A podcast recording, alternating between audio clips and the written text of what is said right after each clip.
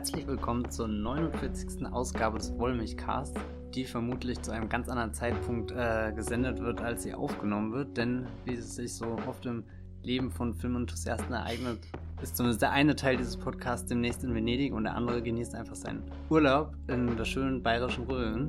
Oder oh. einfach nur in der Rhön. Ich glaube, das hat gar nicht so viel mit Bayern zu tun. Auf alle Fälle haben wir uns diese äh, besondere Ausgabe zum Anlass genommen, bevor dann das nächste Mal die 50. kommt und das ganz große Jubiläum gefeiert werden kann, über einen unserer äh, doch äh, sehr geschätzten Regisseure zu reden, nämlich Tony Scott.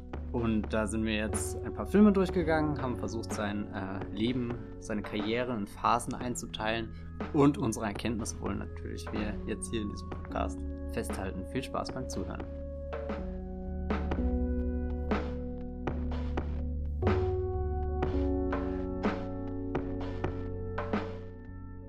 Tony Scott ist ja schon eigentlich eine ganze Weile im Filmgeschäft aktiv gewesen, bevor er sich so als Auteurstimme etabliert hat. Oder zumindest bis ich ihn so wahrgenommen habe. Ich hatte ihn lange Zeit als jemanden im Gesicht, der definitiv, wenn ich die TV-Zeitschrift aufgeschlagen habe und den Freitag-Blockbuster gesucht habe, da stand er in 50% der Fälle als äh, Regisseur und drunter meistens war das dann der Staatsfeind Nummer 1. Und vermutlich ist das auch der erste Film, mit dem ich ihn dann so, so wahrgenommen habe, den ich aufgenommen habe und der mich auch äh, begeistert hat, weil das, glaube ich, sein, sein grundsolidester Blockbuster ist, mit dem er vielleicht am, am wenigsten richtig und am wenigsten falsch macht und dadurch ganz viel richtig und ganz wenig falsch, was auch immer. ich, äh, ringe hier nach Worten, Jenny. Äh, hilf mir. Wie hast du. Warum lasst du denn jetzt so? Ich meine, die, hm. die Rechnung versuche ich gerade in meinem ja, Kopf nachzuvollziehen. Nein, ich, äh, ich habe tatsächlich so, wenn ich mir äh, das Poster zu der Staatsfeind Nummer 1 anschaue, dann denke ich mir immer, ja, das ist so, so ein so, so ein perfekter Film, der damals freitagsabends auf Pro7 kommen konnte und jetzt rückblickend wirkt er ein bisschen veraltet, was aber eher an der Technik liegt, die sich so entwickelt hat. Aber damals, als ich ihn das erste Mal gesehen habe, war das so ein, so ein State-of-the-Art äh, Action-Thriller, der, der für mich eigentlich fast den gleichen Stellenwert hatte wie dann, was so, so auch so, so Born-Filme oder sowas äh, kam. Und, und irgendwie hatte ich dann auch schon nach diesem Film eine sehr genaue Vorstellung davon, was Tony Scott für ein Regisseur ist und vor allem auch schon sehr deutlichen Kontrast zu seinem Bruder Ridley Scott, den ich ja eher durch Filme wie Blade Runner und Alien kennengelernt habe. Und, und das sind ja doch irgendwie so, so ganz andere Größen, die, die, die äh, Ridley Scott damit seinen, seinen oder, oder auch Genres, äh, die er damit seinen, seinen Film belagert und, und irgendwie fühlte sich Tony Scott auf den ersten Blick eher wie der Handwerker der zwei Brüder an, bis ich dann später gemerkt habe, dass er ja eigentlich doch was, also so, so eigene Interessen hat oder dass das eigentlich bemerkenswert sind, dass zwei Brüder im Filmgeschäft eigentlich nebeneinander groß geworden sind und sich doch sehr äh, konträr entwickelt haben, selbst wenn sie natürlich ähnliche Dinge in ihren Filmen verfolgen, aber doch ihre eigenen Stimmen entwickelt haben, ja. Enemy of the State, Staatsfeind Nummer 1, bei mir auch so einer der Filme, die ich wahrscheinlich am häufigsten gesehen habe, weil Will Smith äh, bei uns sowieso immer gelaufen ist und ähm, das war so ein Favorite. Immer wenn er kam, haben wir ihn geschaut. Und generell war es so, dass Tony Scott, und darüber habe ich dann auch vorhin irgendwie nachgedacht, als ich überlegt habe, woher kenne ich eigentlich Tony Scott? Er war in ähm, meinem meiner Kindheit und äh, wahrscheinlich genauso präsent, einfach was die äh, Quantität äh, seiner Sichtung angeht, wie zum Beispiel Steven Spielberg oder so. Aber ich habe ihn nie als Regisseur richtig wahrgenommen. So wie Steven Spielberg war halt der erste Regisseur, wo ich wusste, es ist ein Regisseur und der hat einen Namen und jetzt gucke ich seinen Film gezielt sozusagen. Und Tony Scott war zwar genauso präsent, aber ich habe ihn nie so wahrgenommen. Selbst Ridley Scott habe ich vorher wahrgenommen, weil irgendwann das Cinema mal so ein Porträt von ihm stand, als äh, Gladiator rauskam und er hat dann hat immer Flops und äh, Hits gemacht im Wechsel und Tony Scott habe ich trotzdem nicht so richtig ähm, realisiert, als Filmemacher wahrgenommen, als Filmemacher, den ich nun mag oder nicht mag, einfach gar nicht so richtig.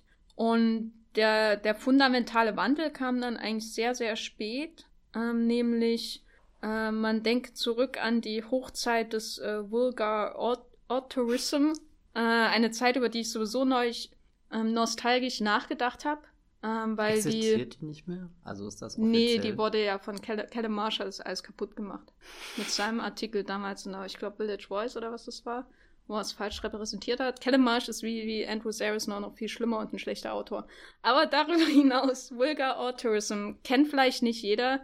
Ähm, war so eine Bewegung Mitte der 2000er Jahre bis ungefähr 2013 oder so, wo quasi die Idee des Autorenfilms angewandt wurde auf ähm, Regisseure, die wirklich in der ähm, Blockbuster Peripherie der Kritik, im toten Winkel der Kritik irgendwie stattfinden. Das ist so ein Begriff, der hinterher mehr oder weniger auf die Leute übertragen wurde. Er war sehr, sehr abwertend und dann wurde er eben auf sie übertragen und die, viele davon waren auch nicht glücklich damit. Deswegen lassen wir das lieber mit dem Begriff. Aber Autoren, die quasi Tony Scott ähm, entdeckt haben als ein Filmmacher, ich weiß nicht, ob auf als Auteur, aber auf jeden Fall als ein Filmmacher, der es wert ist, ernst genommen zu werden, waren zum Beispiel die äh, Ferroni-Brigade und Christoph Huber und Olaf Möller äh, war entscheidend. Habe ich heute nochmal nachgeschaut, die hatten da divers Text zugeschrieben. Aber auch zum Beispiel für mich persönlich als äh, Leserin von Kritiken war extrem wichtig das Notebook äh, bei de, äh, der Website The, The Auteurs, was später Mubi wurde, wo dann eben Daniel Kassmann und ähm, Ignati Wischnewetski irgendwie über Tony Scott Filme geschrieben haben und irgendein, einer der Texte drehte sich auch um Déjà-vu. Und das war so ein Moment, wo ich über einen Film nachgelesen habe, über den ich noch nie, also den ich sofort abgewatscht hätte. Einfach weil er ähm, so eine Art von Film ist. Ah, das gucke ich doch nicht, ne? Äh, nicht so wirklich. Das ist so moderne Hollywood-Action, die ist scheiße inszeniert. Was soll ich damit so in der Art? Ähm, und das habe ich gelesen und auf einmal hatte ich Lust, das alles irgendwie zu entdecken was zum Beispiel mit Michael Bay, über den dort auch Texte geschrieben wurden, nie so richtig funktioniert hat. Michael Bay habe ich versucht dann auch äh, zu entdecken, hat nicht so richtig funktioniert, ich habe nichts gefunden. Aber bei Tony Scott war wirklich so element, war so ein elementarer Moment in meiner Cinephilie irgendwie, wo ich Filme, die ich aus Prinzip scheiße finde, äh, irgendwie neu entdeckt habe, einfach weil mir bestimmte Autoren im Internet quasi eine neue Art gezeigt haben, darauf zu schauen und äh, zu erkennen, was daran interessant ist und warum die Action vielleicht so inszeniert ist, wie sie inszeniert ist. Und ähm, so habe ich eigentlich Tony Scott erst entdeckt. Äh, auch dank dieser Autoren. Ohne das Internet wäre ich wahrscheinlich nicht auf, darauf aufmerksam äh, geworden. Deswegen traue ich dem Vulgar Autorism heute noch hinterher, weil ähm, Jean Colisara war auch so ein Posterboy des Vulgar Autorism. Aber ich glaube, Kellen Marsh ist ganz großer Fan von. Äh, ich hasse Kellen Marsh, geh weg. Aber ich glaube, er ist ganz großer Fan von Jean Colisara. oh Gott, die Wunden sitzen tief. Ja, nee. Ja. Kellen Marsh hat alles kaputt gemacht. Wie dem auch sei. so habe ich äh, meinen Weg zu, zu Tony Scott gefunden. Wie, wann hast du denn äh, zum ersten Mal Top Gun gesehen? Äh, letztes Jahr, glaube ich. So spät?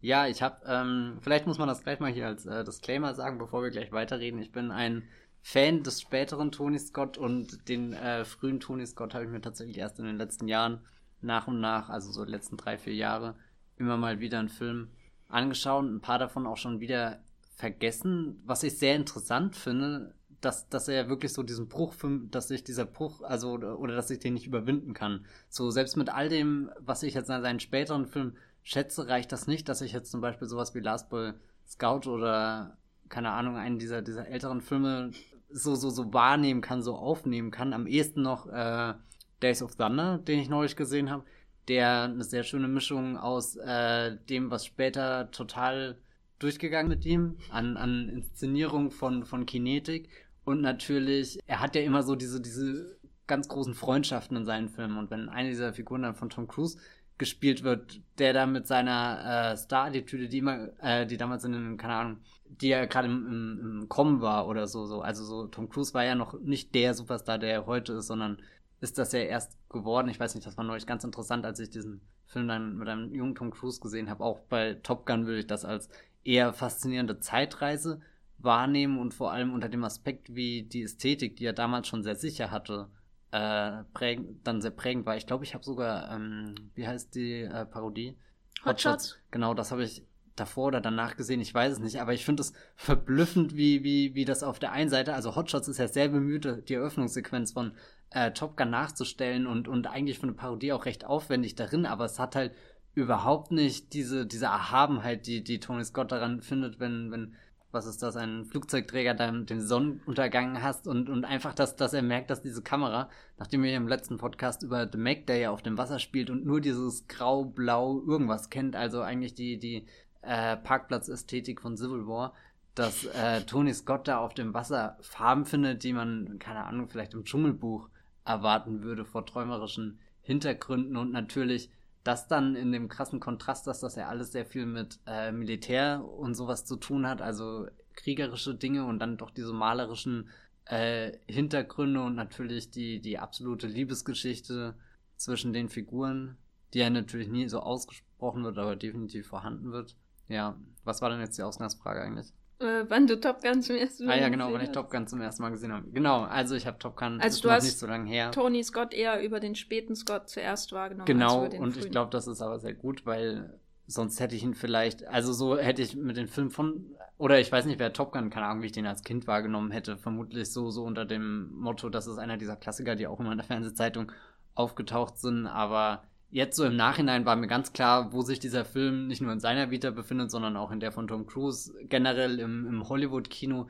Einerseits hat sich dann vieles bestätigt, was ich damals schon äh, angelesen, mir angelesen hatte, aber er ist jetzt nicht der Film geworden, wo ich gehofft habe, dass ich da auch den, den Vulgar-Autor drinne entdecke, sondern es ist halt Top Gun und irgendwie ein sehr interessantes Zeitdokument. Ich habe auch das Gefühl, dass sich äh, in den ersten Filmen, also sein, sein erster großer Spielfilm war ja der Hangar von 83. Vorher hat er schon mittellange Filme gedreht, die doch sehr arthäusig wirken. Das ist schon interessant mit äh, teils langen Einstellungen. Und äh, der Hangar ist dann der erste, wo man so diesen, wo man diesen Stilisten so richtig rausmerkt. Mhm. Das, da ist er auch ein netter Film, sicher, ähm, sehr, sehr ähm, sinnlich auch. Und äh, die wehenden Bettlaken, Vorhänge überall, das romantisierte Vampirgeschichte, das äh, äh, macht da alles sehr überzeugend sozusagen, gerade auch dank des Casts. Ich meine, spielt David Bowie mit, was willst du da noch falsch machen? Ähm, aber ich habe so ein bisschen das Gefühl, dass er schon als Stilist irgendwie sich in den Film sichtbar wird, aber trotzdem irgendwie immer auch dem Stoff unterordnet, so ein bisschen. Hm. Also äh, ich finde, Top Gun ist primär ein Tom Cruise-Film und nicht ein Tony Scott-Film in dem Sinne. Also dieses, der Star überwältigt den Film, genau wie bei Beverly Hills Cop 2, den ich sehr mag, äh, der irgendwie asozial und zynisch ist. Äh, und äh, deswegen. äh, aber der, der auch ganz tolle Momente hat. Also rein von der Inszenierung gibt es so eine Szene auf so einer, ähm, ich glaube, es war eine Schieß, wie nennt man das? Ein Schieß, wo man hingeht zum Schieß, ein Schießstand. Ein Schießstand. Wir haben es heute nicht mit Worten, ja. Ja, also Wort, Worte schwer tun sind. Ja. Ähm, und äh, was, was ganz toll ist, ist, dass Brigitte Nielsen mitspielt, die für einen Tony Scott-Film quasi äh, geboren wurde. Äh, für einen 80er Jahre Tony Scott-Film. Aber der erste ähm, Tony Scott-Film so aus der äh, Phase, sag ich mal, bis 1990, der, wo ich richtig sage, dass es Tony Scott ist größer als alles andere irgendwie in dem Film, ist für mich Re Revenge mit mhm. Kevin Costner, der ein bisschen schwierig ist. Schwierig, weil es gibt da eine 100, ich glaube, die erste Fassung von 1990 war irgendwie 120 Minuten oder 124 Minuten. Und dann hat Scott selbst 2007 oder 2006 einen Director's Cut gemacht, der 20 Minuten kürzer ist. Der ist aber in Deutschland nicht zu kaufen. Die, es gibt so eine schöne, seit 2015 so eine deutsche DVD, Blu-ray, äh, Doppelpackung, aber da ist, glaube ich, nur die Langfassung drauf und ich glaube, ich kenne auch nur die Langfassung. Das ist so ein richtiger, da kommt so ein bisschen auch schon der True Romance Gott raus, der irgendwie hyper erotisch, bisschen macho-mäßig ist, aber auch, was sich dann auch in der Stilistik niederschlägt, weil bei Top Gun, würde ich sagen, ist das alles zwar sehr, äh, der Machismus irgendwie sehr stark dargestellt, das Maskuline, aber es wirkt halt wie eine Parodie. Days of Thunder habe ich, glaube ich, als Kind übelst oft gesehen und äh, kam mir immer vor wie ein schlechterer Top Gun. Aber hm. wenn du dafür so einstehst. Na, als ich den jetzt das letzte Mal gesehen habe, ich habe ihn, glaube ich, locker doppelt so hoch bewertet wie Top Gun und da, keine Ahnung, diese Rennszenen, das hat mich an diesen einen äh, Steve McQueen-Film erinnert, ähm, wo auch dieses äh, Autorennen Le Mans, Le Mans, Le Mans, Le Mans, keine Ahnung, wie man das ausspricht, äh, wo er auch hauptsächlich Rennszenen gefilmt hat und da gab es ja auch eine Riesengeschichte, dass das Studio wollte, dass er jetzt endlich auch mal eine Handlung in diesen Film einbaut und dann Schauspieler engagiert worden und Drehbuchautoren und Steve McQueen da einfach nur besessen darauf war, noch unfassbar viel mehr Videomaterial eben von, von diesen äh, Autos, die da auf der Strecke rum rasend zu sammeln. Und irgendwie Days of Thunder, das ist auch so ein Film, ich habe ihn da ein paar Mal angehalten, ich habe ihn auf Amazon geschaut, da geht das sehr schön, dass du mit dem Player immer so schnell 10 Sekunden vor- oder zurückspulen kannst. Einfach, was er denn da für äh, Einstellungen sich so ausgewählt hat und was er da vom Auto filmt. Und manchmal sind das ja echt die unmöglichsten Dinge, wo du dich fragst, wusste er beim Film wirklich, dass das in der Montage später funktioniert, dass, dass er das nicht alles wegwerfen muss, dass er es wirklich schafft, einen, einen Fluss daraus zu erstellen und, und das ist ja ein Film, der sich wirklich fast die Hälfte der Zeit nur, nur im Kreis dreht, weil ja immer wieder diese, diese Rennszenen wichtig äh, sind. Aber das hat mich schon sehr begeistert, auch so später. Äh, Speed Racer ist natürlich ästhetisch was ganz anderes und auch von, von ganz anderen Regisseuren mit ganz anderen Hintergründen und Ambitionen umgesetzt oder so. Aber irgendwie haben, haben beide Filme transportieren sehr schön dieses so schnell wie es geht auf in die Kurven gehen, so, so, was ich bei Speed Racer sehr toll finde, dadurch, dass das ja sehr futuristische Rennstrecken sind, wo gefahren werden können und sie driften immer so, als nehmen sie die letzten Kante von der Kurve mit und du fragst immer, wann, wann fällt der äh, Flitzer jetzt endlich runter oder so wie bei, keine Ahnung, ich hatte zwar nie eine Hot Wheels Rennstrecke, aber ich habe mir das immer so vorgestellt, wenn die Autos zu schnell in die Kurve fahren, dass sie dann rausspringen. Und sowas ähnliches schafft er dann schon hier ganz normal am Boden geblieben, ohne, ohne futuristisches Setting in Days of, of Thunder. Oh. Ja, of Thunder. Aber ich habe noch eine Frage. Ich habe ja äh, Beverly Hills Cop 2 nicht gesehen, kenne aber Teil 1 und 3 und finde es interessant, dass das seine einzige Franchise-Arbeit ist. Und jetzt wäre meine Frage, hebt sich der zweite Teil ab und wie ist Tony Scott in einem Franchise? Also so, er hat das ja danach nie wieder gemacht. Hat er da so viele schlechte Erfahrungen gesammelt oder? Hm, na, ob er schlechte Erfahrungen gesammelt hat, weiß ich nicht. Er hat, glaube ich, danach immer noch äh, mit Don Simpson und Jerry Bruckheimer zusammengearbeitet, mit mhm. denen er auch Top Gun gemacht hat. Aber ähm, er fällt insofern raus, als der erste Teil ja schon noch das Buddy im Buddy-Cop-Film so ein bisschen betont. Also da ist schon sehr wichtig, wie ähm, äh, Eddie Murphys Figur äh, sich mit den anderen auch anfreundet, weil er ist ja der Außenseiter, der da reinkommt und so und sie dann irgendwie an einem Strang ziehen. Und der zweite Teil galt sich einfach nur auf an, ähm, an seinem Glitter irgendwie. Also, dass er halt das Sequel zu einem Erfolgsfilm ist. Und äh, das wirkt halt alles viel abgehärteter äh, und selbstsicherer und es ist auch irgendwie alles viel arroganter in dem Film. Ähm, insofern passt es schon zu Top Gun mhm. eher. Äh, genau, es wirkt halt, während der erste halt noch chillig ist, ist der zweite halt schon eine Koksline, habe ich das Gefühl. Und der dritte ist dann eher so ein Down nach dem High. Dass der von John Landis ist, finde ich schon bizarr. Aber naja, das sind auch Regisseure, also Martin Brest und, und Tony Scott und John Landis. Ja. In einem Franchise. Und das alles von Don Simpson und Jerry Bruckheimer, die es ja mit Koks sehr gut auskannten. ähm, genau, nee, aber mit äh, den beiden hat er ja noch ähm, länger Filme gemacht. Also Crimson mhm. Tide ist auch unter derer, äh, von, wurde auch von ihnen produziert. Also so ein Riesenkluft kann er nicht gewesen sein. Wir haben ja vorhin diskutiert, wie kann man die Karrierephasen bei Tony Scott aufmachen und wir hatten richtig Probleme, die irgendwie auszumachen. Außer zum Schluss. Außer zum Schluss, äh, aber selbst da. Und vielleicht ähm, unsere erste Überlegung war irgendwie bis Days of Thunder zu gehen und Revenge äh, von 1990 und dann ab Last Boy Scout die nächste aufzumachen. Und das ist sicher auch sinnvoll, weil ich das Gefühl habe, dass er dann, dass er da so mehrere Filme hat mit sehr starken Drehbuchautoren, mit denen er gearbeitet hat. Ähm, am Anfang hat er quasi die Stars, er hat Tom Cruise und Eddie Murphy und Kevin Costner und Tom Cruise wieder. Und dann hat er so, so Drehbuchfilme wie Last Boy Scout von J Shane Black, True Romance von Tarantino, Crimson Tide hat auch Tarantino mitgeschrieben und so weiter.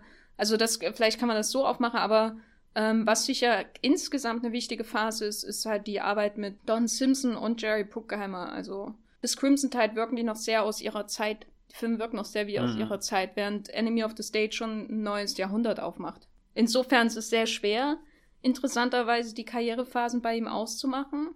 Ähm, Obwohl man auf den ersten Blick immer denkt, man kann das sehr genau ja. einteilen. So, das fand ich so, als du gesagt hast, lass uns das einteilen, dachte ich, ja Gott, da würden wir drei finden und das ist dann gut, aber es sind doch sehr fließend die Grenzen. Ja, insofern gehen wir mal über zur nächsten, wenn wir hier auf die Filmografie äh, schauen, haben wir halt die mit diesen starken Drehbuchautoren. Äh, hast du Last Boy Scout gesehen? Ja, aber Ach. zwing mich nicht dazu, irgendwas zu sagen, weil das ja. ist einer, der komplett in der Erinnerung. Den habe ich, glaube ich, 2013 oder so mir mal äh, auf Rebuy gekauft. Das heißt, ich dürfte ihn sogar noch irgendwo auf DVD besitzen. Aber nee, das ist auch sowas, wo ich äh, hier, ich wusste gar nicht, dass das Shane Black der Autor ist, aber das lässt mich auch irgendwie fragen, woher kommt denn dieser große äh, Ruf, ja, den Shane ja. Black genießt? Das ist für mich ein echt ein Rätsel. Also so irgendwie sowas wie Nice Guys oder so, verstehe ich schon, was da dran das Spannende ist oder, oder warum er von vielen so für seine eigene Härte, schwarzen Humor, Handschrift, was auch immer und irgendwie trotzdem noch immer diesen, so, so bei, bei, ich habe manchmal das Gefühl, viele denken, er macht immer nur diese harten Sachen, aber er hat ja auch irgendwo diesen Familiending immer mit drin in Iron Man 3, meinetwegen Last Boy Scout Sets oder so, oder auch der neue Predator-Film sieht ja ganz so aus, als äh, würde er eher in Stranger Things im äh, Predator-Universum als, als ein Eli Roth oder keine aber, Ahnung was Film. Aber Last Boy Scout ist schon sehr ähm, ja auf Lethal Weapon getrimmt mm. und so. Äh, ich muss sagen, ich bin kein Fan von diesen Buddy-Action-Filmen aus den 80ern, die viele, viele Fans haben. Also ich bin kein Fan von Lethal Weapon. Äh, nur 48 Stunden geht noch. Insofern Last Boy Scout ist für mich einer der schwächeren Bruce Willis-Filme aus der Zeit. Das sind immer so Arschlochfiguren, die äh, 16-Jährige dann bis an ihr Lebensende zitieren weil sie nie älter werden irgendwie mehr im Kopf und das ich kotzt mich so an. Also ich bin so weit weg vom Zitieren, dass ich immer jetzt gerade auf den Titel schauen muss, damit ich ihn richtig sage, weil ich bin mir auch, sind es Last Boy Scouts oder einfach nur Boy Scouts. Das ist echt ein Film, der, ich finde schon das Cover super abturnt. Also so, das ist auch ein Film, den habe ich lange so beäugt, als Gott, das ist halt irgendwas, was Bruce Willis gemacht hat, als er sich sehr selbst gefallen hat einfach. Aber auch schön, dass Bruce Willis diese Phase mal in seinem Leben hat. Gut, dann ja. gehen wir zum nächsten ja. Film über. Ich glaube, ich der ähm, einer der Lieblingsfilme einer Generation, die mir auch sehr fremd ist, obwohl ich wahrscheinlich dazugehöre. Ja, nee. bist du nicht genau diese? Ja, ich fürchte schon.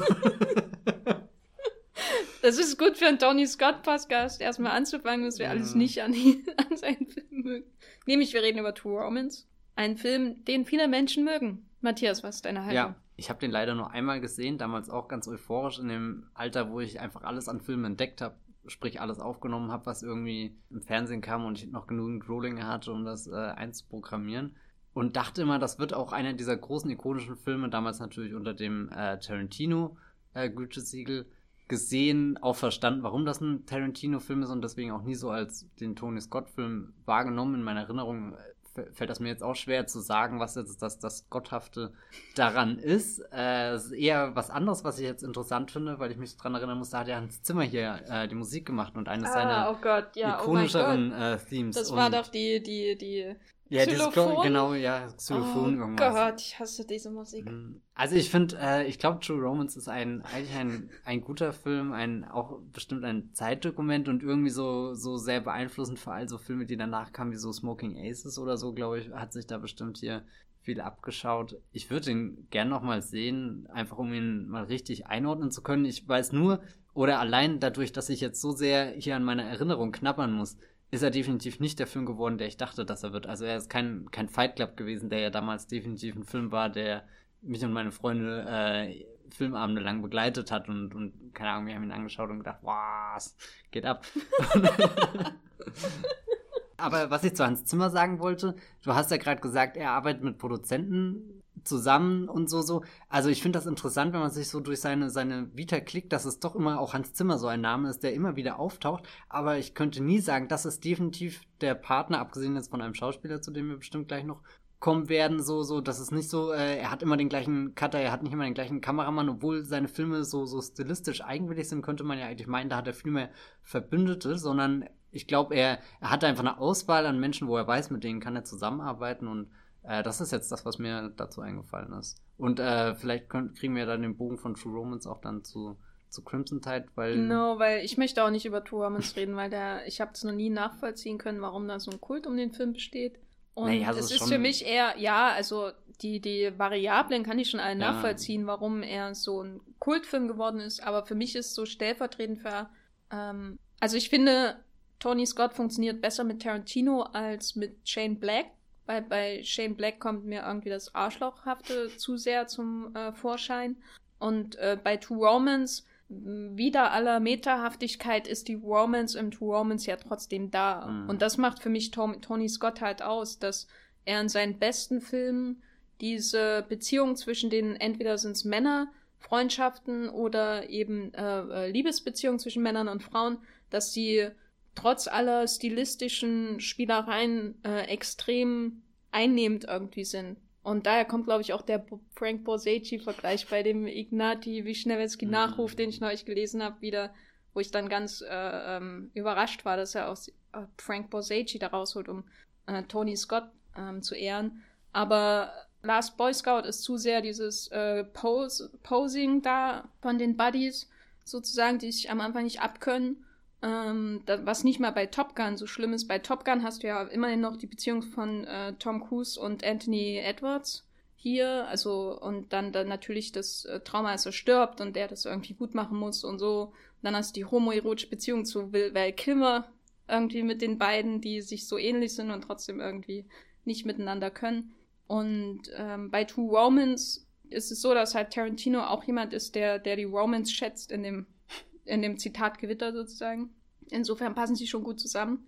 Aber äh, für, ich finde zum Beispiel, ich würde eher jeden Tag nochmal Crimson Tide gucken als True Romance. Was auch mhm. an dem Hauptdarsteller liegen mag von Aber Crimson Tide. Würde mir jetzt jemand sagen, Tony Scott macht ein Remake von Bonnie und Clyde, das wäre super interessant.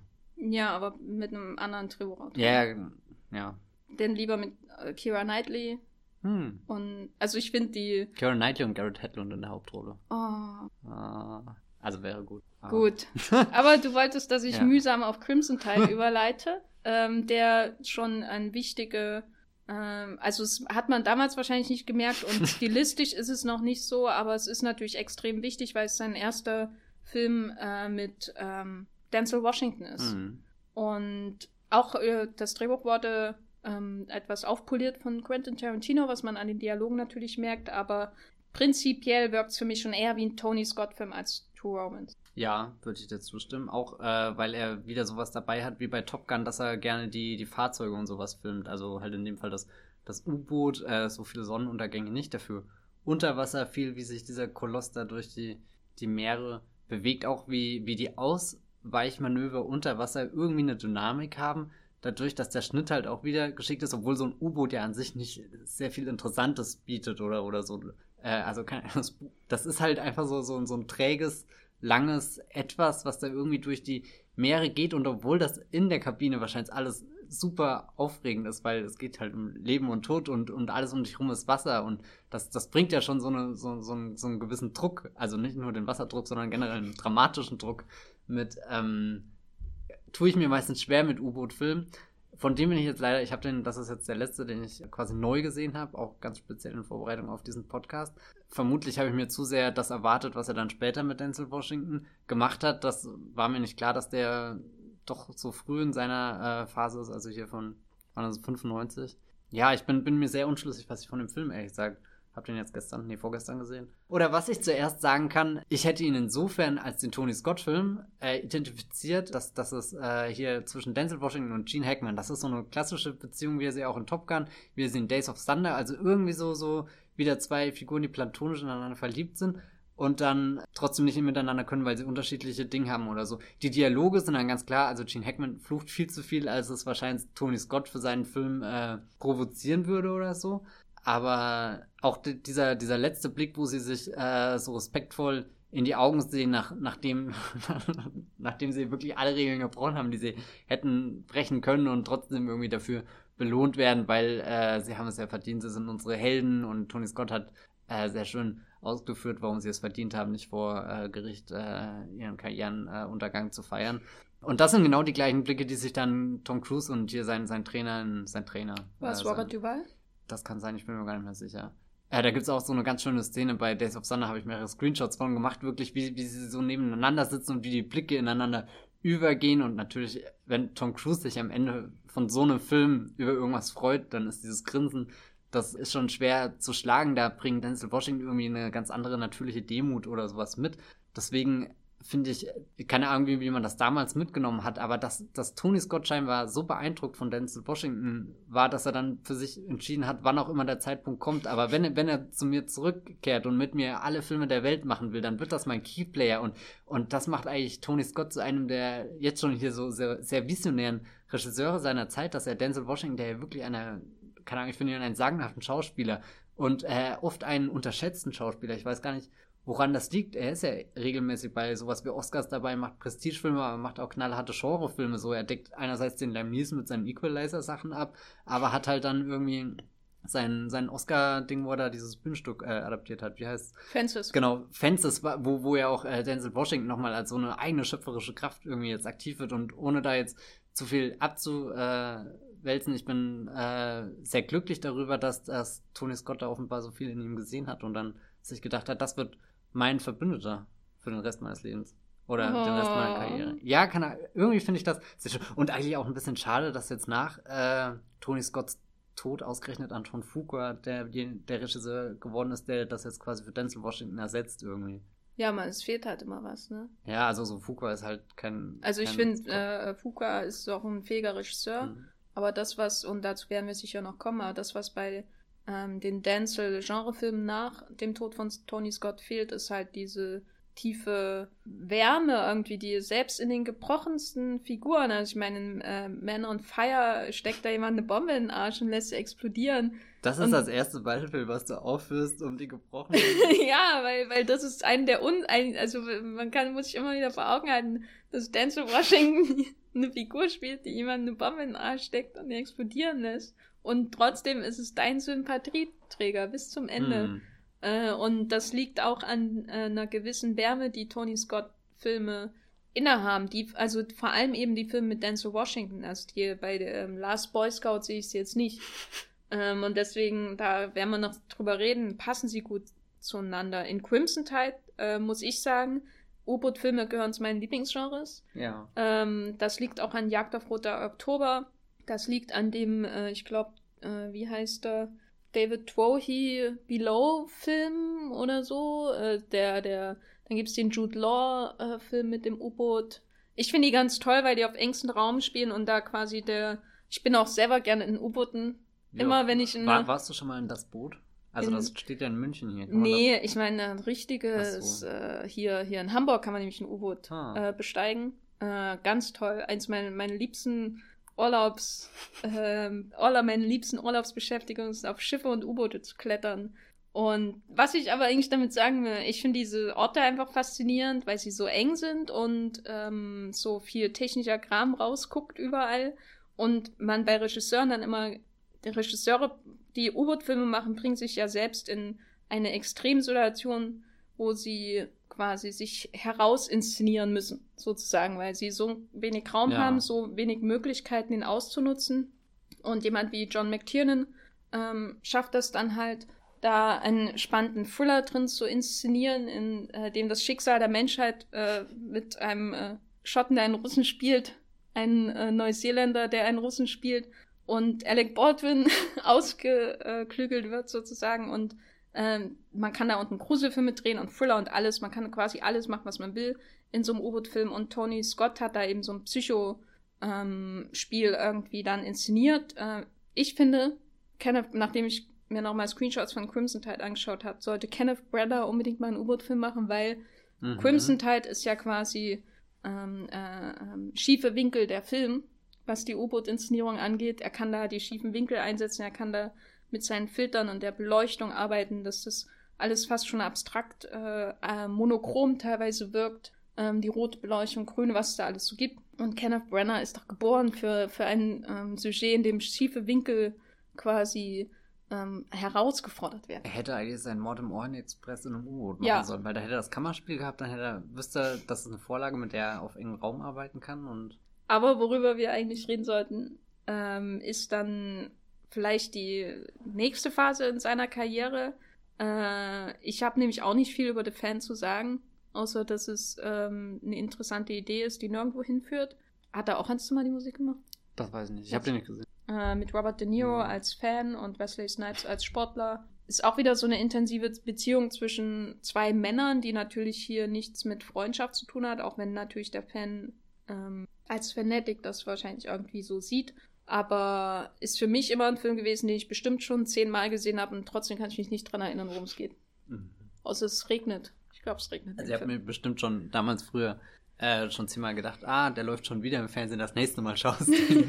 In diese Kategorien würde ich ihn einordnen. Ja, aber ich möchte eigentlich viel lieber über Enemy of the State reden, weil es einer äh, meiner am meisten gesehenen Blockbuster jener Zeit und wo ich denke, dass Tony Scott zu dem Tony Scott geworden ist, den ich als Tony Scott verehre. Durch die Überwachungsthematik äh, bietet sich das hier irgendwie an, dass er diese, ähm, äh, diese verschiedenen Aufnahmeschnipsel und so zusammenbringt, dass er ein extra Team hat, das an Bildschirm beobachtet, wie später auch ein Déjà-vu, dass der Film an sich, wie alle Burkheimer Produktionen, exzellent besetzt ist, was Wahnsinn ist, wer in dem Film alles mitspielt.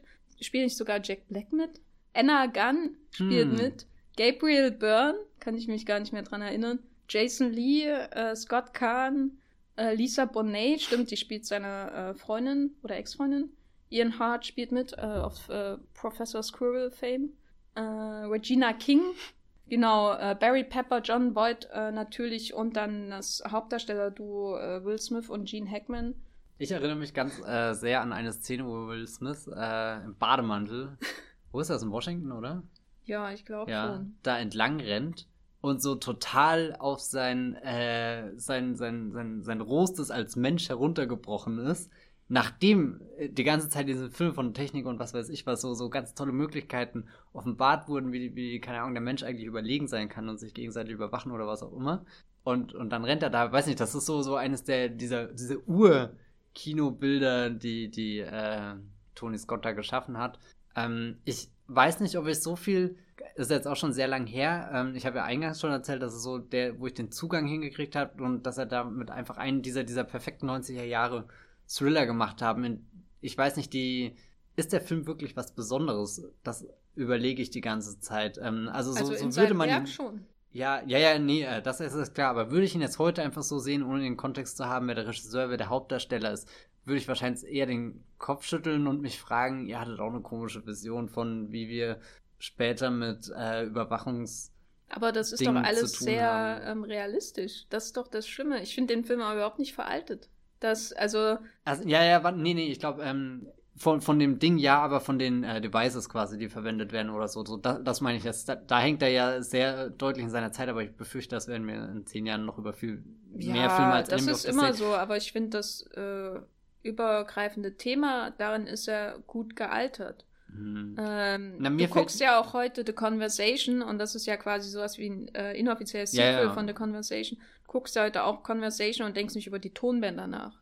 Oder? Na, beziehungsweise bei The Conversation ist, glaube ich, der, der Abstand schon wieder so groß, dass ich ihn sehr bewusst als äh, Vergangenheit äh, wahrnehme. Während äh, Staatsfeind Nummer 1 ist ein Film, wo ich selbst mitgekriegt habe, dass ich den als modernen Action-Thriller entdeckt habe, aber jetzt weiß, dass das definitiv ein Film ist, der, der aus einer anderen Dekade stammt, der, der da mit seinem ganzen Ding drinne hängt, selbst wenn er jetzt sowas wie, wie, keine Ahnung, Überwachung vielleicht schon seiner Zeit voraus hatte. Beziehungsweise ich habe ihn ja auch nie, äh, wann kam er, 98 gesehen? Ich habe ihn ja, äh, was weiß ich, vor einem Jahr.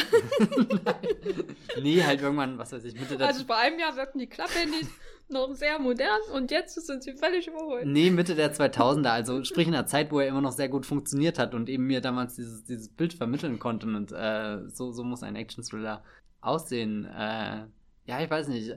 Es ist, oder, oder es hat sich irgendwie auch so, so eine Angst entwickelt, ihn nochmal anzuschauen weil ich nicht mehr weiß, ob er, ob er mich nochmal genauso abholen kann wie früher. Ob er noch genauso so viel Faszination und irgendwie auch Magie und er erzählt ja auch so eine fantastische Geschichte, so irgendwas aus der Fl auf der Flucht und, und hier äh, eben Conversation. Ich finde, der ist sinnbildlich für eine Art von 90er-Jahre-Blockbuster, die es so nicht mehr gibt. Erstens, weil wir nicht mehr in 90er leben. Zweitens, weil Jerry Bruckheimer seinen Touch verloren hat irgendwie. Ähm, weil es so ähm, ein großes Thema aufnimmt, das wahrscheinlich äh, äh, ein halbes Jahr zuvor irgendwo in der Zeitung war oder so, oder irgendjemand hat ein Spec-Script oder was weiß ich drüber geschrieben. Zum Beispiel gibt's ja hier diesen The Mercury Puzzle. Heißt der so mit dem autistischen Kind? Mit Ist das Bruce so Willis? Bruce Willis? Ja. ja, ja, zum Beispiel sowas. Äh, es gab damals generell ähm, so Filme, die sehr ähm, paranoid waren, was mhm. ähm, Institutionen wie die NSA und die CIA angeht. Ein Mercury Puzzle auch so, wurde überall Korruption und äh, vermutet allgegenwärtige Überwachung. Und er ist, der ist quasi so die Spitze dieser Filme, die das aufgenommen haben und in äh, populäres Kino verwandelt haben. Äh, Mercury Puzzle habe ich jetzt auch genannt, weil er halt sowas nimmt wie Autismus und denkt, da mache ich jetzt einen Unterhaltungsfilm draus und einen Thriller oder so.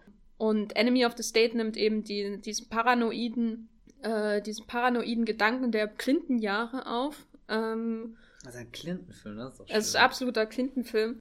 Da ist ja schon diese Furcht vor dem Deep State irgendwie da, der, der sein eigenes Ding macht, während die Regierung mag wechseln, aber der Deep State mhm.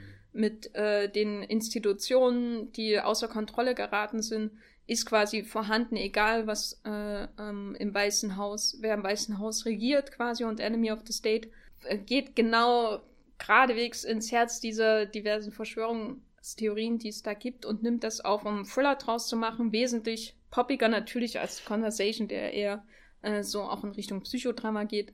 Und ist für mich aber auch insofern enorm wichtig, wie angedeutet, weil es halt so eine Zeitenwende irgendwie im Werk von Tony Scott ist, weil wie gesagt, davor hatte er entweder Stars oder Drehbuchautoren, die seine Filme sehr stark geprägt haben.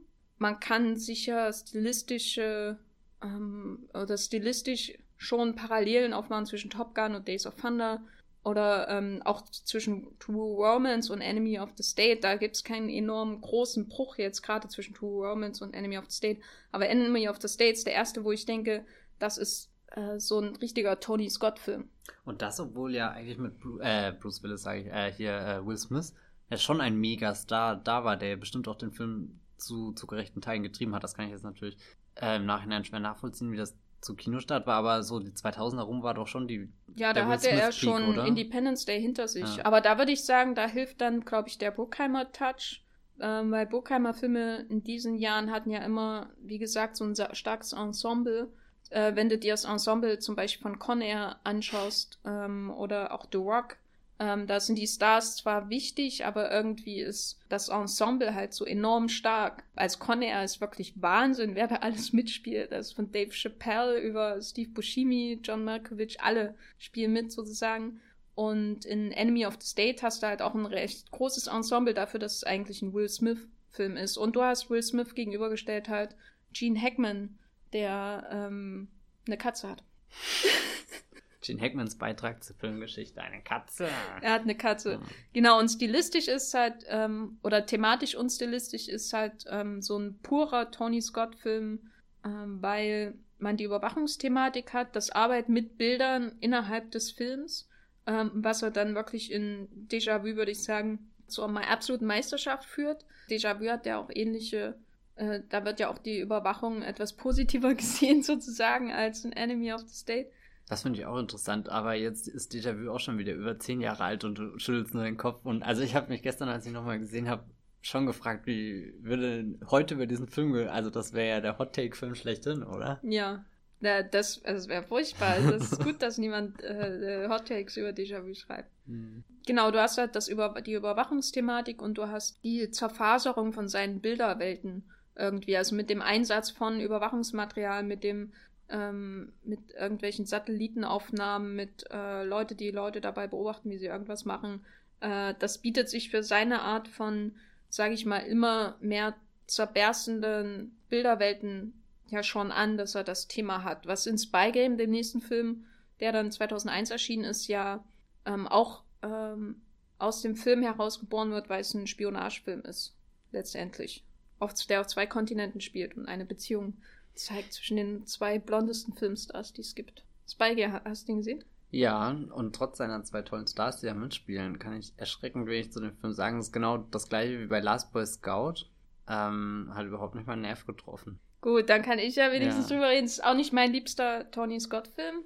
Aber ist insofern interessant, also natürlich die zwei Stars hat, ähm, die ähm, durch ihr äh, Image ja irgendwie auch also verbunden sind. Also Brad Pitt könnte man ja schon irgendwie als Erben von Robert Redford bis zum gewissen Grad bezeichnen. Na, vor allem ähm, jetzt erst bezeichnen. mit dem neuen Tarantino, wo er sprichwörtlich Robert Redford spielt. Aber da hast du halt das Problem, oder mein Problem ist immer, dass Brad Pitt, also, oder sagen wir so, mein Problem ist immer, dass ich Robert Redford nicht mag, aber ähm, die aber trotzdem eine Vorstellung davon habe, wer Robert Redford ist. Warum magst du ihn? Ach, ich musste die Filme mal schauen, äh, in meiner Jugend aus nicht näher genannten Gründen.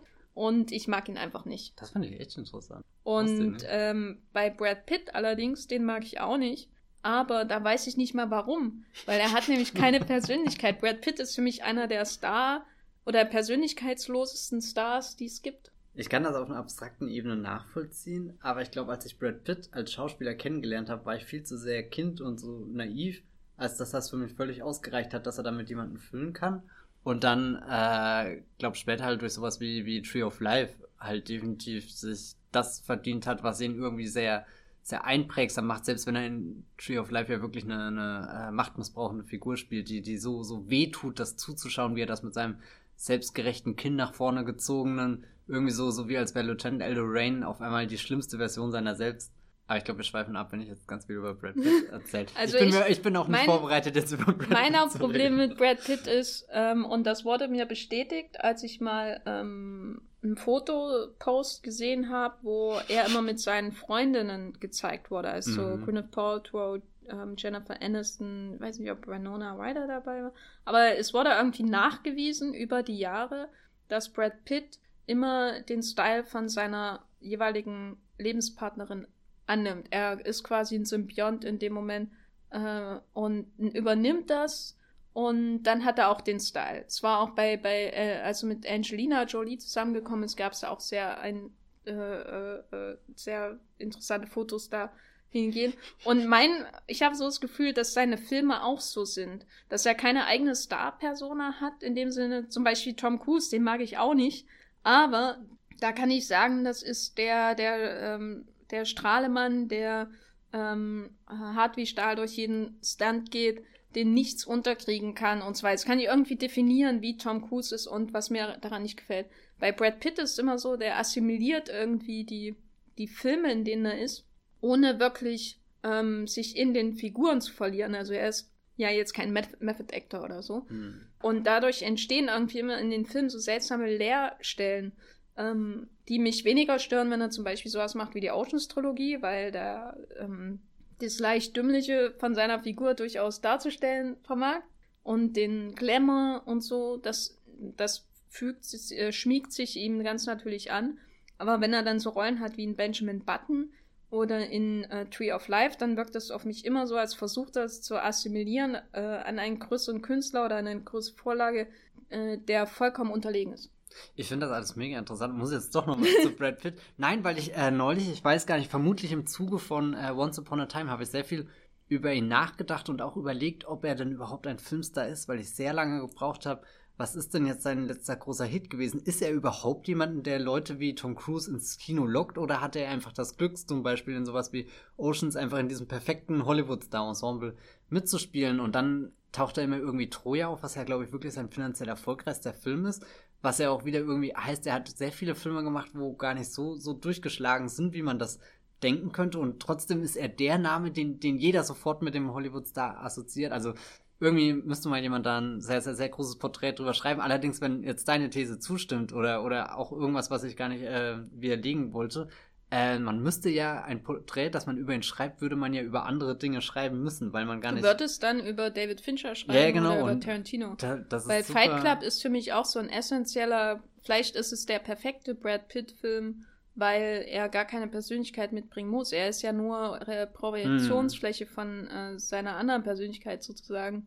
Äh, und da wird quasi, du, dir wird, in Fight Club wird quasi vor deinen Augen ein, ein Star-Profil aufgebaut, um dann zerschmettert zu werden. Und da sagen, eigentlich ist Fight Club sehr clever darin und, und verlangt dir auch sehr viel ab, dass du am Ende damit konfrontiert wirst, dass du nicht existiert, sprich das, was eigentlich keiner will, so, so irgendwie und, und vielleicht auch viele missverstehen an dem Film. Ich weiß nicht. Oh Gott, das ist, wir haben gerade ein Fass aufgemacht. Ich, ja, äh, wir wartet auf den Brad Pitt ja, äh, Podcast. Wartet auf den Brad Pitt Podcast. Ähm, aber ein Wort noch auf jeden Fall zu Spy Game. Ähm, und zwar ah, ja, ist es insofern, darüber reden wir gerade, ist es insofern ähm, ein spannender Tony Scott Film, weil er über Kontinente hinweg quasi und über die Zeit hinweg, was bei ihm in den kommenden Filmen ja sehr wichtig ist, ähm, diese zwei Männer und ihre Freundschaft und ihre Mentorbeziehung ähm, quasi zusammen konstruiert. Die sind ja die meiste Zeit in der Gegenwart gar nicht zusammen und in der Vergangenheit werden sie immer wieder getrennt und äh, durch die Montage wird es quasi geschafft, diese, diese intensive Beziehung zwischen den beiden zu konstruieren. Und das finde ich eigentlich am spannendsten an Spy Game.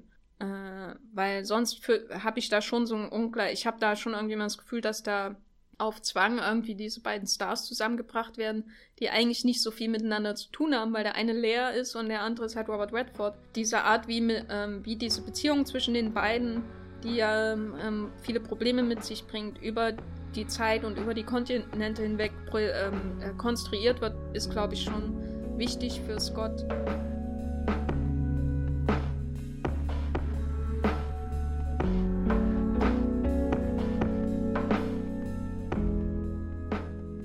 Ich glaube, wenn wir eine Karrierephase grob ausmachen können, die für uns wichtiger ist als alle anderen in der Karriere von Tony Scott, dann sind es die Arbeiten mit Denzel Washington und alles, was Tony Scott quasi ab Man on Fire gemacht hat, der 2004 rausgekommen ist, ist ein Remake und ist seine erste echt, eigentlich sein erster echter Denzel Washington Film, The Crimson Tide zum Trotz. Was würdest du sagen, hebt Man on Fire jetzt hervor, nachdem wir schon angefangen haben, darüber zu sprechen, was Tony Scott Filme zum Millennium hin quasi zu Tony Scott Film gemacht hat. Also da hat sich ja immer mehr formiert, was wir als Tony Scott Film wahrnehmen.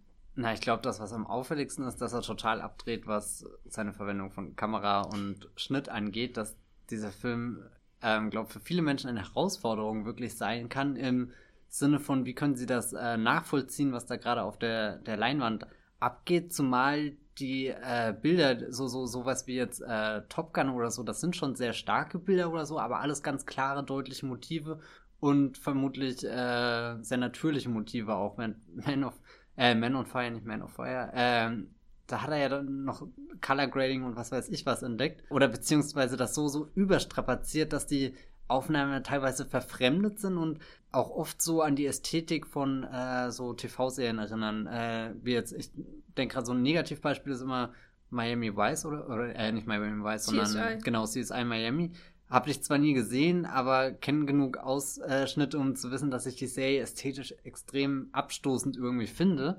Und äh, Tony Scott ist da, glaube ich, jemand, der, der sich da sehr gut auf diesem schmalen Grat äh, bewegt zwischen er, er bringt da echt interessante Farben und Kompositionen heraus, aber übertreibt es nie so sehr, dass du das Gefühl hast, gut, da hat jetzt einfach jemand den Regner hochgedreht, weil er sich gedacht hat, das äh, normale Bild sieht jetzt zu langweilig aus. Also es braucht, es ist sehr fordernd, so ein, äh, jetzt diese neuen Tony Scott-Filme zu schauen. Also ganz egal, wie, wie verschachtelt sie später zum Beispiel wie Déjà-vu erzählt sind oder so. Es hat auch manchmal was von, von, von der Überladenheit, mit der Michael Bay manchmal daherkommt mit seinen äh, Transformers-Filmen oder so, die, die sind zwar nicht ganz so, so, weiß nicht, über, über, überzeichnet. Oder zum Beispiel, weil wir ja neulich in einem äh, Mission Impossible Podcast über den dritten J.J. Abrams-Film äh, geredet haben. Ich finde, die sind ästhetisch gar nicht so weit äh, weg. Jetzt ich gehe dann langsam ja, ja, aus genau, dem Raum, jetzt, während du weiter über J.J. Ja, also so, so in, in dieser, ich muss auch jetzt gestehen, äh, Man on Fire ist eher ein ungünstiger Film für mich zum Einstieg, weil bei mir waren dann die Schlüsselfilme nach ähm, äh, äh hier äh, Staatsfeind Nummer 1 war äh, hier Déjà-vu und Domino. Das war dann die zwei, glaube ich, die ich irgendwie so, so am meisten damals in, in meiner Jugend von ihm mochte und äh, geguckt habe und, und weiß nicht, die dann so in so einem gleichen Zeitraum waren, wo, wo eben Mission Impossible 3 oder so wichtig waren. Also so, so Filme, wo irgendwie die Bilder das Explodieren angefangen haben. Ich glaube, das kann man äh, sehr schön sagen.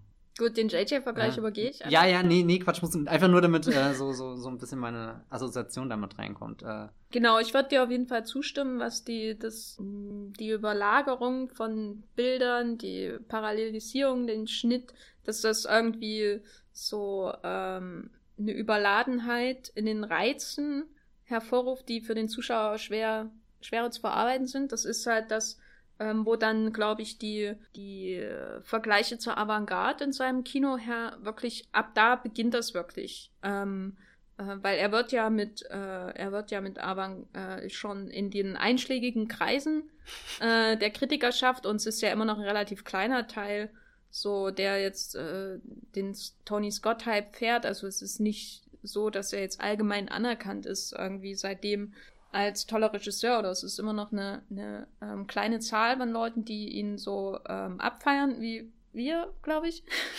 Und äh, aber in diese einschlägigen Kreisen, äh, zum Beispiel eben durch Leute wie Ignati Wischnewitski oder so, äh, wird er halt mit avantgardistischen äh, Filmemachern verglichen, wo, und das ist jetzt, glaube ich, ein wichtiger Punkt, den man erwähnen sollte, wo auch natürlich immer ähm, erwähnt wird, dass er als äh, Maler angefangen hat. Mhm. Und dass er das auch studiert hat, bevor er ähm, in Richtung Film gegangen ist. Er wollte ja eigentlich Dokumentationen drehen ähm, und äh, hat den Malerhintergrund und irgendwie ist es dann mit den steigenden Möglichkeiten auch des äh, digitalen Schnitts, glaube ich, ähm, ist es dann äh, um die Jahrtausendwende bei ihm dann äh, eskaliert, Eskaliert. mit seinen malerischen Tendenzen. Äh, und Man on Fire ist für mich wirklich einer seiner absolut besten Filme und einer der Filme, wo diese, diese formalen es Eskalationen per sich perfekt überlagern mit den Eska psychischen Eskalationen der Figur von Denzel Washington, der äh, und ist für mich vor allem der bessere Gladiator.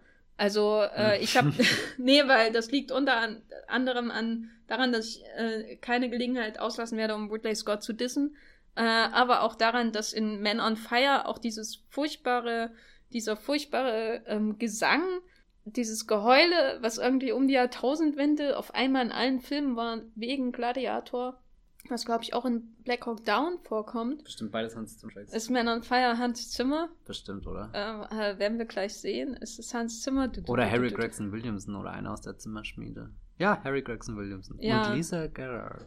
Mhm. Interessant. Genau, Harry Gregson Williams äh, hat äh, den Score gemacht, der hat auch äh, Déjà-vu, glaube ich, gemacht.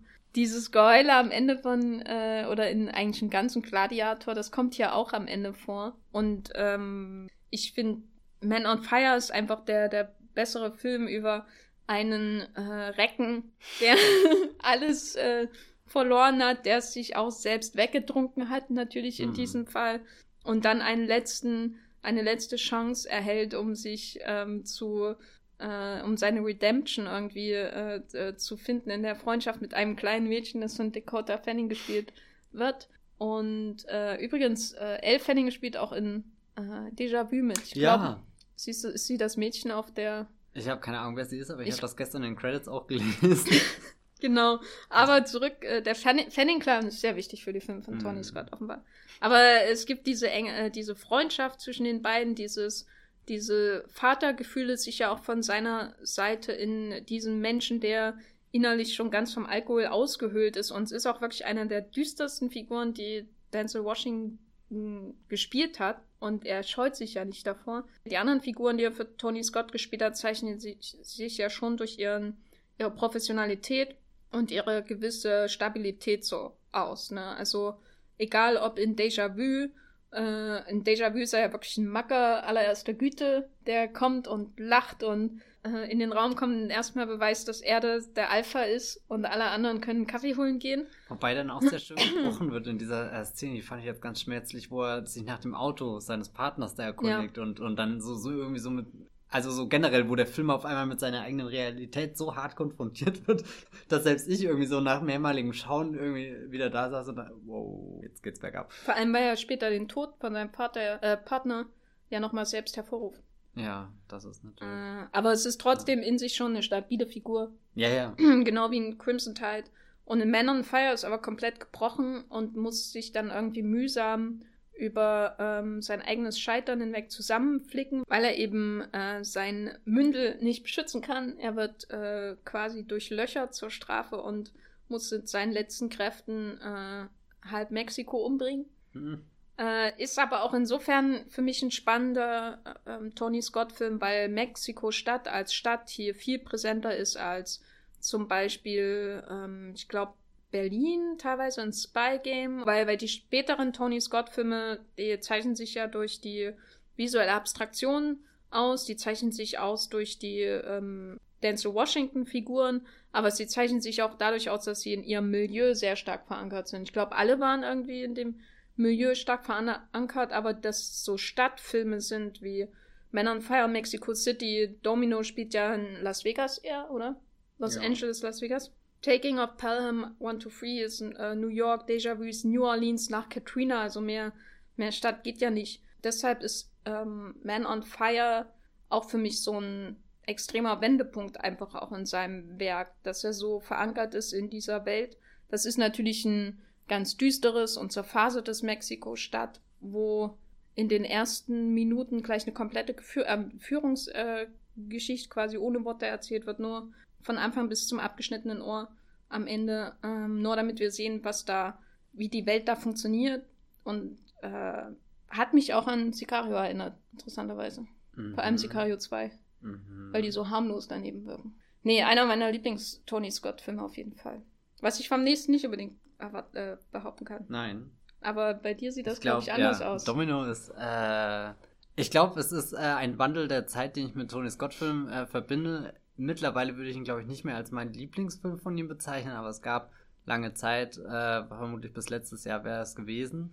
Weiß nicht, das war so ein explosiver Film, als ich den das erste Mal gesehen habe. Da kam irgendwie alles so zusammen, was ich von äh, in dieser Zeit, wo man oft auf YouTube rumgehangen hat und einfach nur Songs und Musikvideos dann so gesehen hat und sich oft gefragt hat, naja gut, das Lied dauert jetzt drei bis vier Minuten und das wirkt ja hier schon ein bisschen redundant oder so. So die Musikvideoregisseure kommen immer wieder zu ihren äh, einzelnen äh, Sachen zurück oder so. Ich weiß nicht. Habe mich früher als Kind oft gefragt, äh, was ist das Besondere denn dabei jetzt oder so. Ich weiß nicht. Ich finde Musikvideos was total faszinierendes und abstraktes und äh, werde meistens nicht schlau draus, aber schaue sie mir trotzdem an, weil ich versuche zu entschlüsseln, ob mehr dahinter steckt als eben das, was ich beim ersten Mal vermute. Und äh, Domino ist dann so ein Film, wo ich das das erste Mal halt auf äh, Spielfilmlänge gesehen habe und ein Film, der du, du hast glaube ich vorhin irgendwas gesagt, man, man müsste dich festketten wie hier ein Uhrwerk Orange, damit du diesen Film in seiner Gesamtheit schaust.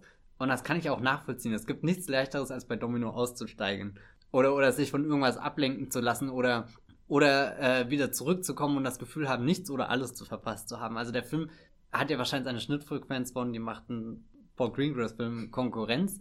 Aber irgendwie äh, gab es dann damals für mich definitiv Kira Knightley als den roten Faden, weil, keine Ahnung, damals auch ganz wichtige Schauspielerin für mich, wegen Fluch der Karibik und so. Äh, und dann total faszinierend sie, äh, Elizabeth Swan ist ja sowieso schon, finde ich, eine maßlos unterschätzte äh, Figur in, in ihrer äh, Entwicklung, die sie durchmacht und, und die Stärke, die sie dann zum dritten Teil hin beweist, nachdem sie ja wirklich als, als äh, eigentlich quasi als die perfekte Damsel in Distress eingeführt wird und, und im Lauf dieser drei Karibik, ersten drei Fluch der Karibik-Filme immer äh, dagegen, dagegen rebelliert und, und Domino ist dann nicht nur, dass, dass die Bilder explodieren, der Schnitt explodiert, die, die Farben in dieses. Äh, als ich ihn das letzte Mal gesehen habe, habe ich mich auch gefragt, ob das nicht zu hässlich geworden ist. Aber, aber gerade dadurch wirkt er ja so radikal und, und Domino, die Figur an sich, ist ja eben radikal und bringt irgendwie das mit, was, was er glaube ich, in, in True Romance oder so auch schon fasziniert hat von, von jemandem, der sich in einer Welt, die ja eigentlich funktioniert wie die Welt, die wir kennen, so, so querstellt, dass das echt grotesk manchmal wirkt und, und gerade wenn dann sowas wie ähm, bei Savages von Oliver Stone musste ich oft an Domino denken und dachte, er hatte irgendwie was ähnliches im, im Sinn, wie Tony Scott da gelungen ist, aber Savages hat halt bei weitem nicht irgendwie diese, diese Durchschlagskraft und, und die, die, die Neigung und die Faszination für, für das pure Chaos, das dann entsteht, weil die Figuren einfach nur aus Drang handeln und, und alle getrieben und sehr rastlos sind und, und da gar, gar keine rationalen Entscheidungen treffen wollen, selbst wenn sie die könnten und das natürlich dann gespiegelt mit dem äh, mit diesem super perversen Hollywood-Konzept von wir werden jetzt Stars mit dem, was, was wir da eigentlich an, an kranker Scheiße machen oder so. Ähm, das ist schon, ich weiß nicht, irgendwie, manchmal habe ich die Angst, irgendjemand sagt zu mir, das ist einfach nur ein pubertärer Film oder so und ich weiß nicht, was ihm dagegen halten soll, aber. Ich weiß, was du ihm entgegenhalten ja. sollst. Das ist der bessere Natural Born Killers. Äh, das, das und das sage ich das sind als, wir ja schon wieder bei Und das sage ich als jemand, der wirklich bei Domino also ich gehe ja schon ins Kino, weil ich da nicht, nichts anderes machen kann und ich muss zugucken. Das ist gut für mein Aufmerksamkeitsdefizit, was leider sehr äh, hoch ist. Und deswegen war es wahrscheinlich ein Fehler, gestern Domino auf meinem winzigen Fernseher zu schauen. Ich muss ihn einfach mal im Kino sehen, weil ich gehe da aber mitten drin irgendwo anders hin und äh, mache meinen Reiskocher an oder so, keine Ahnung. Und aber Domino, das, was mir am meisten an dem Film gefällt, ist wirklich, dass er diese ganze Zeit Finger-Medienkritik, Sache von Oliver Stone aus Natural Born Killers, noch ein Tarantino-Drehbuch, äh, einfach mal äh, die Toilette runterspült und äh, zeigt, wie das Reality-TV in dem Fall hier ähm, quasi zur ähm, äh, genutzt wird von einer bestimmten äh, Klasse von Menschen, sag, äh, sag ich mal, um sich eine Stimme zu verschaffen. Und das ist, natürlich ist das völlig absurd, aber äh, das, was bei Tony Scott-Filmen ähm, oder was einer der, der großen, tollen Aspekte von Tony Scott-Filmen ist, dass er Figuren nimmt, die woanders einfach nur grotesk und abstoßend wären und ihn äh, sie aber ernst nimmt und mag. Einfach, du mhm. spürst eine tiefe Liebe zu diesen Figuren. Generell bei allen ja. seinen Figuren. Und äh, Domino braucht diese Liebe. Ähm, während du bei jemandem wie Oliver Stone mit seinem äh, Natural Born Killers, wenn da, da spürst du ja, der, der macht so einen auf Anarchokram, aber am Ende hast du auch nur so den typischen Oliver Stone Zeigefinger, der mich wahnsinnig macht, weil ich mag seinen Film nicht so. Außer JFK und nix. Aber soweit werdet ihr keinen äh, Oliver Stone Podcast hören. Ja, ich, ja, Oliver Stone existiert, gell? Genau, aber in Domino hast du halt wirklich, da hast du wirklich diesen Anarcho-Geist, der von der Figur ausgeht und der auch von der Konstruktion dieser Bahnfigur ausgeht, weil sie haben ja jetzt nicht so viel gemein. Die ganze Story ist ja, hat ja nicht wirklich viel gemein mit der äh, Kopfgeldjäger-Tochter von Lawrence Harvey. Äh, bis hin zu Kira Knightley als Filmstar Cast ich glaube, er, er, verzerrt das so weit, wie er auch die Bilder verzerrt. Insofern ergibt sich eine schöne ja. Harmonie schon wieder in dem Chaos. Und äh, gleichzeitig wirkt das aber auch wirklich wie eine warme Huldigung an diese Figur, die eben dann nur durch Fiktion funktionieren kann. Also er bildet, macht sie zu einem Filmstar eigentlich durch den Film ähm, und bringt ihr, gibt ihr dadurch irgendwie auch eine gewisse Macht äh, über dieses Image von ihrem, oder über dieses Bild, nicht Image, aber dieses Bild von ihrem Vater als Hollywoodstar, das natürlich auch über ihr schwebt. Äh, und das finde ich einfach toll. Also ein, mein absoluter, einer meiner absoluten Lieblingsmomente in irgendeinem Tony Scott-Film ist äh, der Abspann von Domino, wo alle mit ihrem Vornamen genannt werden. Und dann siehst du halt ihr Bild, also die echte Domino, äh, mit ihrem Vornamen. Das ist einer der so ultimativen Tony Scott-Moment für mich. Die, wo du richtig die Wärme spürst für die, die Liebe zu den Figuren. Auch wenn mich der Film wahnsinnig macht und ich ihn zwischendurch wirklich, wo ich dann denke, oh, ich gehe Wäsche aufhängen. Aber es ist ja, äh, was ich da vielleicht noch sagen will, äh, ich habe mir vorhin äh, assoziative Bilder und sowas aufgeschrieben und das ist ja was, was jetzt im Film danach, Déjà-vu oder so, auch ganz stark zu tragen kommt. Und was mich damals sehr in Filmen wie, wie habe ich jetzt schon öfter, glaube ich, heute erwähnt, die, die Born-Filme oder so erwähnt habe. Oder auch eben den äh, tollen Quantum of Solace von Mark Forster hier, den, den oh Gott. Äh, hast du dich verschluckt? Ja. Nein, oder so. Wo, das ist meine allergische Reaktion Nein. auf Mark Forster-Erwähnung. Ja, ja, aber ich, ich glaube, äh, Tony Scott ist da ein sehr guter Regisseur darin, uns Bildfetzen hinzuwerfen. Äh, und ich habe vorhin bei äh, Days of Thunder gemeint, ob er sich damals, als er das gedreht hatte, genau wusste, dass das später funktionieren wird. Und ich glaube, er ist sehr gut in der Montage oder darin zu erkennen, was wir für Informationen im Bild brauchen, damit wir die Ver äh, Bewegung und so vervollständigen können. Und deswegen vielleicht gerade sowas wie das Born-Ultimatum, einen der, der elektrisierendsten Actionfilme, weil der auch eher so, so aus Bruchstücken besteht, die, wenn du sie, glaube ich, in Standbildern siehst, alle sehr verschwommen, sehr verwackelt und, und alles andere als scharf aussehen. Aber sobald dann, keine Ahnung, die schnelle Abfolge kommt und du die Räume dazwischen, weil, keine Ahnung, wir, wir kennen ja Filme, wir schauen Filme schon länger und, und wissen, wie, wie sich das anfühlen soll oder so. Und, und dann setzt sich da was total Aufregendes zusammen und das Beste ist, es lässt halt immer noch den Hunger, das nochmal zu sehen, weil ich nie das Gefühl habe, es komplett aufgenommen zu haben. Das ist zwar irgendwie manchmal auch ein bisschen unbefriedigend, aber ich weiß nicht, das ist gerade dieser, dieser Thrill, was mich daran so, so fasziniert und, und dann irgendwie immer wieder auch zurück zu diesen äh, Filmen bringt, weil Domino oder jetzt auch diese, diese Bourne-Filme äh, sind dann doch Filme, die ich nicht nur wegen, wegen der Geschichte, wegen den Hauptdarstellern oder was auch immer regelmäßig schaue, sondern einfach auch nochmal, um diese, diese Momente zu erleben und zu wissen, dass sie nie so sind, wie ich sie das erste Mal gesehen habe, sondern sich immer wieder ver verändern, weil man neue Details wahrnimmt oder so. Äh, so, so auch diese, diese Rauschhaftigkeit einfach, ja. Ja, ich glaube, ähm, in Déjà-vu, und das muss man sich nochmal vor Augen halten, er hat 2004 Man on Fire rausgebracht, 2005 Domino, 2006 Déjà-vu. Man zeige mir einen anderen Regisseur, der äh, drei Filme in drei Jahren gemacht Sein hat, Bruder. die so gut sind, nämlich... Sein Bruder. Welche Filme? Na, wir werden doch drei gute Ridley Scott-Filme. Aber auch in drei Jahren, hinter, in, innerhalb von drei Jahren? Das, äh, die äh, Recherche wird das prüfen. Also, ein gutes Jahr von Tony Scott mag ich auch. So, Punkt. Na, immerhin mhm. ein gutes Jahr. glaube ich auch das erste Mal, dass jemand in einem Podcast irgendwo gesagt ja, hat. Dass du ein, aber immerhin, wenn du sonst nichts Gutes über Tony Scott zu sagen hast, dann bin ich hm. froh, dass du es Ja, nee, da habe ich immer gibt. Lust, mich in der mit Wein zu betrinken. Das ist doch schön. Und ich dachte, du magst mindestens auch Hannibal. Hannibal mag ich auch ja, sehr. Guck, da sind noch schon ja. zwei, zwei Ridley Scott-Filme. Würde ich auch jeden Tag lieber schauen als Blade Runner und Alien. Das ist allerdings sehr töricht. Obwohl ich die durchaus mag, aber Hannibal ist äh, Liebe. Ich, äh, das war Liebe auf den ersten Blick zwischen mir und Hannibal und äh, der, der Liebe zu italienischem Essen, Wein und Gedärm. Und dem Gehirn von Ray Liotta. Ich frage mich manchmal echt, was du in Bologna machst.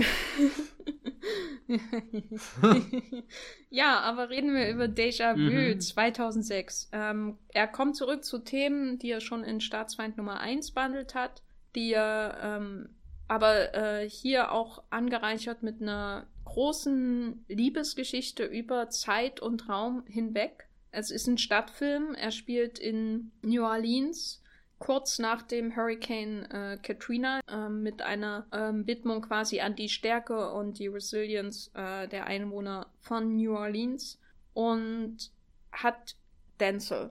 Hm. es wird gedenzelt. ähm, der Film ist gedenzelt. Der ist sowas von gedenzelt. Und ähm, ist für mich einer der besten Filme von Tony Scott. Manche sagen, es ist ein Meisterwerk, da bin ich immer, ich weiß nicht, ich kann mich nicht auf einen einigen so sehr. Müssen wir, glaube ich, nachher machen. Ja, ne? ich glaube, ja. er ist schon, schon nah dran, einer der perfekten zu sein. Und äh, weil du das gerade mit äh, Katrina und so erwähnst, das ist das, äh, oder ich weiß nicht, Katrina habe ich damals in der Schule sehr als äh, Katastrophe mitgekriegt, die furchtbar war uns nicht betrifft, aber wir trotzdem aufgefordert sind zu helfen oder so, weil es dann viele Klassenspendenaktionen und so sowas gab und keine Ahnung, das ist ja irgendwie jetzt rückblickend nicht selbstverständlich, dass, dass jede, alles, was in der Welt passiert, irgendwie so präsent im, im Klassenzimmer oder sowas ist. Und dann habe ich äh, Déjà-vu gesehen, äh, gekauft, damals für viel zu viel Geld, ist glaube ich eine der teuersten DVDs, weil ich ja das ist doch Buena Vista und die sind immer sehr, sehr teuer damals. Äh, aber äh, das Cover sah super cool aus und hat so, so äh, reflektiert, glänzt und äh, keine Ahnung, Dinge, die äh, Matthias damals äh, 2006 verleitet haben, sich äh, sehr viel nicht vorhandenes Taschengeld zu investieren.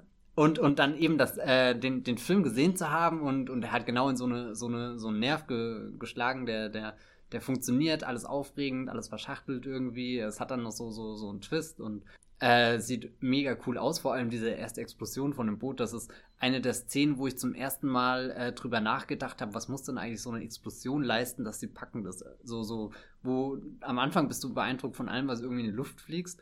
Und äh, irgendwann merkst du, gut, es gibt praktische Effekte und es gibt am Computer entstandene Effekte und den ganz bewusst aufgesaugt als etwas, was da, was, wo, wo diese Szene allein schon Highlight ist, wo diese Szene irgendwie Verkaufsargument im Trailer ist, wo, wo sehr viel Gedanken da eben reingeflossen sind und das dann auch als sowas gewertschätzt und genossen und auch irgendwie selbst so für mich als Standard genommen habe. Und so muss für mich jetzt äh, eine äh, CGI-Explosion sein, damit ich beeindruckt bin. Ich habe keine Ahnung, ob, ob ich den Standard noch anwende, aber irgendwie so damals, als ich dann angefangen habe, mich so für Filme zu interessieren, war das was, wo ich einfach für mich festgelegt habe. Und dann das Wissen dazu, dass dieser, dieser Thriller, der ja doch sehr abgehoben ist von allem, was weltlich ist, so eine weltliche Bindung dazu kriegt, dass, dass New Orleans da als Stadt so präsent ist.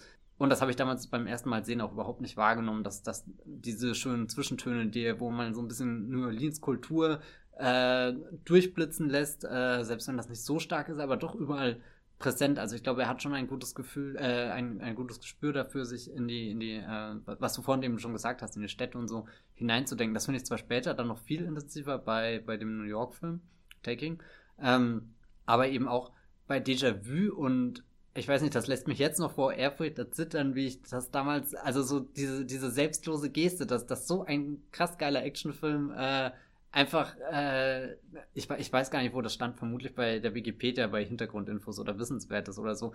So, dieser Film ist den, den Menschen für den Mut zum Durchhalten gewidmet und dann äh, irgendwie erstmal zu denken, naja, aber kann man das nicht immer machen? Und dann, aber warum ist er denn Menschen in New Orleans gemittet? Okay, er spielt in New Orleans, er erzählt von Menschen, also so, so, so zu entdecken, dass Film viel mehr sein kann als einfach halt ein Film, der gezeigt wird oder so. Also so mit Déjà-vu verbinde ich echt tatsächlich die fast, also so fast genauso viel mit der Staatsfeind Nummer 1. Das sind einfach äh, zwei Filme, die, die mich sehr bei meiner Film, äh, wie sagt man, Sozialisierung begleitet haben.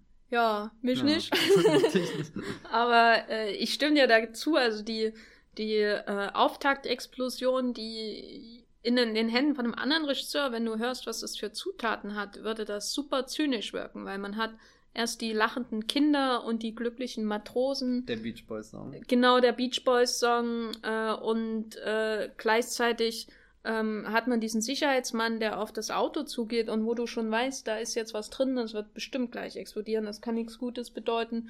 Und äh, das ist eigentlich, wenn du überlegst, es wirkt das super zynisch, dass man äh, äh, einen gähnten kleinen Jungen zeigt, bevor er in Fetzen äh, quasi mhm. äh, äh, gerissen wird. Aber irgendwie bei dieser Sequenz, der wechselt extrem schnell in diesen Horror hinein ist, dass man wirklich dann erst die lachenden Matrosen hat und dann hat man so einen brennenden Menschen, der Schnipsel irgendwie, der ins Wasser fällt und dann hat er einen Großteil der Explosion, der wird ja interessanterweise gar nicht von oben gezeigt, sondern von unter Wasser, mhm. sodass man über der Wasserfläche das Feuer sieht, man sieht die Körper, die ins Wasser fliegen, die Metallteile und was weiß ich. Dadurch hat man so einen Wechsel von ähm, brutalster Zerstörung, die so hineinschneidet in die Harmonie und das Glück. Und gleichzeitig wird sie ähm, äh, abstrahiert irgendwie, weil das dann äh, eher wie so ein, ja, im sprichwörtlichen Sinne wie ein Aquarell aussieht. Ne?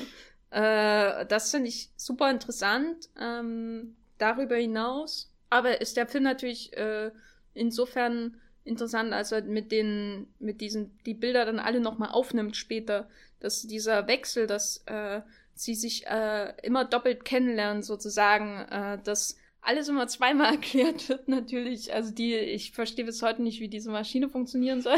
Ja. Das Wurmloch vor ihnen. Beziehungsweise es ist jedes Mal ein neues Entdecken, genau. wie, wie ultra kompliziert sich dieses Drehbuch äh, konstruiert wurde. Und also äh, äh, äh, irgendwo habe ich auch gelesen, man stellt sich vor, Christopher Nolan hätte den Film gemacht, das wäre ein Albtraum. Hm, das wäre doch sowas wie Inception geworden. Dann. Ja, ein Albtraum. Ach so. Äh, nee, weil man, also jeder andere Regisseur würde doch unglaublich viel Interesse an der Erklärung dieser verschiedenen ja. Prozesse bringen. Und ich, seitdem ich den, ich habe den heute äh, nochmal geschaut und seitdem stelle ich mir irgendwie Denzel Washington in Inception vor, der einfach in den Raum kommt und sagt, jetzt erklären Sie. Und Leo, ne? Also jetzt aber hier Klarheit, ne?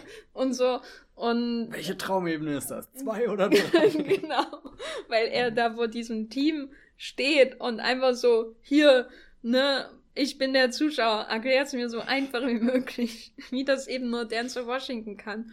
Und das ist super, weil es ist irgendwie auch ein Kommentar auf die komplett, völlig viel zu komplizierte, auf diese Maschine, die ja nur funktioniert, wenn du nicht zu tief erklärst, wie es funktioniert, weil es völlig absurd ist, dass er auf dieses, dass sie das Wurmloch vor sich haben und er mit seinem Laserpointer da hinein ähm, strahlen kann und das gleichzeitig aber einfach nur aussieht wie ein LCD-Fernseher. Hm. Ich muss übrigens, wenn die äh, Räume immer gerendert werden oder so, dann extrem an die Vision in äh, Minority Report, äh, wenn sie diese Erinnerungsfetzen haben und dann an ihrem Controlboard so, so auch mit so, so, so, so einer Konsole vorspulen und zurückspulen und tiefer rein in den Raum gehen. Das, äh, also so, so rein von, von wie sich das anfühlt und dieses Zoom und, und Zurren und so. Sehr schöne Ähnlichkeit. Und hat äh, äh eine, eine der tollsten Verfolgungsjagden überhaupt. Ähm, möchte fast sagen, der Geschichte des Kinos, nämlich eine Verfolgungsjagd mit Denzel Washington äh, und seinem mobilen Zeitreisegerät, was auch immer, Wurmloch, Wurmloch Headset. Google Glass Wurmloch. Ja, äh, äh, über Zeit und Raum hinweg verfolgt der James K. Wiesel, der vier Tage früher diese Strecke abfährt und dann äh, fährt er diese Brücke lang, macht eine, äh, eine 180-Grad-Wendung und dann sagt er hinterher so ins Telefon, äh, wir brauchen ja eine Ambulanz. sozusagen. Was, wo wir gerade hier so äh, damit äh, überfordert sind, das zu beschreiben, die, die Technik, wo ich vorhin beim Staatsfeind Nummer 1 meinte, das ist ja mittlerweile alles an Devices komplett überholt. Die paar Jahre später, glaube ich, werden wir in 50 Jahren noch keine Wörter dafür haben, was denn ein Déjà-vu genau passiert. Das ist schon ein, ein sehr fliegender Film. Ich finde, er hat auch schon viel so von so Drohnenästhetik oder sowas. Oder ähm, hier dieses über dem Schauplatz stehende und, und immer wieder reinzoomende und, und Brücken, die er ganz, oder die eine, die ganz wichtig ist, die er da immer mit reinbringt. Also ich glaube, das ist ein Film, der der Zeit definitiv standhalten wird. Schon ja, allein, weil, weil Filmhistoriker das jahrelang entschlüsseln werden, was genau passiert. Und äh, nee, wahrscheinlich ist das gar nicht so kompliziert, ich glaube. Aber ich finde es ist auch ähm, irgendwie ähm, sinnbildlich für Tony Scott, dass einer seiner, das ist quasi sein einziger echter Science-Fiction-Film, weil er hat einen Vampirfilm gemacht, einen Science-Fiction-Film und ansonsten spielen die Filme ja quasi alle in der Gegenwart. Mhm. Äh, und oder sind, äh, äh, kommen ohne übernatürliche Momente aus. Und sein einziger Science-Fiction-Film ist äh, so in New Orleans der Gegenwart verwandt und an äh, natürlich an kommt immer wieder Katrina vor. So, das finde ich irgendwie sinnbildlich für seine Filme äh, im Vergleich zu seinem Bruder, der ähm, ja richtiger Genre-Hopper ist und immer wieder auch zum Science-Fiction-Film zurückkehrt Genre und gar nicht äh, fern genug äh, fliegen kann mit seiner Nostromo. Oder ja. damit, genau. Ja, manchmal frage ich mich, was wäre, wenn Tony Scott noch andere Genres beackert hätte, dieser Art, aber wenn er wirklich mal einen Film in einem Raumschiff gemacht hätte, aber irgendwie bin ich froh, dass es nicht getan hat, dass er, dass er in, dass er in New Orleans halt seine Liebesgeschichte zu einer Toten erzählen kann die, finde ich, Wahnsinn ist. Also es ist einfach. Was auch, ich habe vorhin schon gesagt, Paula Patton, dass sie danach nicht irgendwie größer geworden ist oder was auch immer, das ist so eine schöne Beziehung zwischen den beiden. Also die sie ja auch im, im zerbrechlichsten formt. Also sprich, er hat ja wirklich nur diese, diese was ist das? Als erstes sieht er sie als Leiche mit, abge ah, ja, ja, äh, mit abgeschnittenen genau, Fingern. Ja, und dann hält er ihre Hand. Er kriegt sie auch so casual-mäßig, ja, halt ja. mal hier so. Und, und man sieht immer ihre Augen und sie wirkt natürlich noch so lebendig, weil sie natürlich lebendig ist. Aber ähm, man sieht irgendwie die Instant äh, Verbindung zwischen den beiden, zwischen ihm und der Leiche, der einen abgesäbelte Finger in der Hand hält. Und äh, dann später, äh, als er gefragt wird, äh, kennen Sie sie, sagt er kurz, ich habe mal ihre Hand gehalten. Oh. so romantisch. Super creepy eigentlich. Ja. nee, aber und dann beobachten sie sie beim Duschen. Na, egal. Aber ähm, also was, ja, creepy. Ja, wie diese Liebesgeschichte zwischen den beiden aufgebaut wird und wie sie auch aufgelöst wird, nämlich in seinem Tod letztendlich äh, und dann dieser Wiedergeburt in der Gegenwart irgendwie. Das ist ähm, ein der wirklich ähm, schönsten Beziehungen in den Filmen von Tony Scott, dem man ja immer vorwirft, dass er nur Style over Substance macht und dass er nur an den Bildern interessiert ist. Dem würde ich auf jeden Fall, auch wenn ich diese Meinung selbst früher vertreten habe, äh, würde ich dem auf jeden Fall eine Absage erteilen, weil sowas Intensives wie diese Beziehung zwischen Denzel Washington und Paula Patton in dem Film äh, oder äh, eben die Beziehung zwischen Denzel Washington und Dakota Fanning zum Beispiel oder eben äh, in, in Domino äh, diese Hommage an diese reale, an diesen realen Menschen, der ja ähm, noch vor der, vor der Veröffentlichung des Films gestorben ist. Das sind so Momente, wo es so extrem, diese, diese Bilder sich in extremen Gefühlslagen irgendwie niederschlagen, wo ich auf jeden Fall sagen würde, das ist nicht Style over Substance. Was würdest du sagen, Matthias? Ach, Style ich over würde Substance. sowas doch nie bemühen, also sowas kommt mir gar nicht unter Style over Substance, nee. Also ich verstehe, warum das existiert und bestimmt habe ich es auch früher mal geschrieben irgendwo, aber ich sehe ja keinen Grund, das jetzt. Warte, ich mache gleich Site, doppelpunkt muiplot.de, Bibelworks, Style over Substance, was ich finde. Ja, mach das mal, das würde mich echt interessieren. Mm, also ich habe damals in meinem Praktikum, äh, wurde mir gesagt, dass man das nicht verwendet, Style over Substance. Wer, wer hat dir das denn gesagt? Das weiß ich nicht. Ich befürchte, es ist im gleichen Raum. Ja, ich glaube, seitdem habe ich das auch nicht mehr. Nee, weil, ähm, ja, dazu sage ich jetzt nichts mehr. Gut. Ja. Das ist doch ein schönes Fazit Oder? zu. Nein, also Déjà-vu äh, ist eigentlich ein Film, wo man ganz viel sagen kann. Ich bin gerade auch ein bisschen begeistert, weil ich lange Zeit nicht über ihn nachgedacht habe und gestern nochmal ihn gesehen habe und der, das ist schon ein Film, glaube ich, wo ich, den ich selbst noch nicht so für mich erschöpft, äh, der sich erschöpft hat, nein, was auch immer. Also, wo ich, wo es, glaube ich, sich rentiert, nochmal zurückzukommen und ihn nochmal zu schauen. Jetzt sowas wie den Staatsfeind hat man natürlich wahrscheinlich am öftesten gesehen, weil er einfach der, der älteste und der zugänglichste und der erste, der einem da irgendwie begegnet ist. Aber ähm, ja, ich sollte mal die DVD von zu Hause mit hierher holen. Was ich noch zu äh, sagen möchte zu Déjà-vu ist, glaube ich, dass sich hier in Déjà-vu quasi wirklich in Veränderung zeigt, wie, die wie wichtig die Montage für die Filme von Tony Scott ist und wie, was die alles quasi überwinden kann. Die kann ja alle, alle, äh, also kann quasi äh, Tod äh, den Tod überwinden, kann eine Liebesgeschichte äh, herstellen, die unmöglich ist und ähm, funktioniert aber auch in den Action, also die Action-Szenen, die, wie gesagt, diese Verfolgungsjagd, wo er Kaywiese bis zu seiner, ähm, zu seinem Unterschlupf verfolgt, äh, vier Tage früher, äh, ist, das ist Wahnsinn, wie, wie das ähm, funktioniert. Also, weil man ja einerseits hat man einen Überwachungsraum, dann hat man Denzel, der die Straße vor sich hat, dann hat man den kleinen Bildschirm, äh, äh, auf den äh, Washington mit seinem, ich glaube, linken Auge schaut, während er fährt. Und dann hat man den regnerischen Abend, den James Caviezel quasi verbringt, während er vom Tatort flieht. Äh, und das wird alles äh, parallelisiert. Und obwohl ich die erste wäre, die Tony Scott durchaus vorgeworfen hat, auch mal äh, nicht so tolle Action-Szenen zu inszenieren, weil er für mich auch früher immer so sinnbildlich war für die Amerikaner, die alles immer zerschneiden, äh, schafft das hier doch sehr gut einen zu orientieren und diese, diese zwei Zeitebenen und diese drei Orte im Grunde verschmelzen zu lassen. Und, oder nicht die drei Orte, die drei ähm, Personengruppen, die quasi hantieren. Und das ist wirklich meisterhaft. Also ist einer seiner besten Action-Szenen, würde ich sowieso sagen. Ich, komme ja nur an die Superlative. Ich war auch immer von Denzel Washington wirklich beeindruckt als Kind, dass er das gleichzeitig hinkriegt. Also dieses vor zwei Bildschirmen und habe mir immer überlegt, überleg mal, du würdest du mal, du würdest sofort einen Unfall bauen. Darüber habe ich wirklich nachgedacht, als Kind so beeindruckt war ich. Ja, Denzel Washington ist ein, ein, schon ein Held. Punkt. Punkt. Dann kommen wir gleich zum nächsten Film, der das natürlich wieder bestätigt.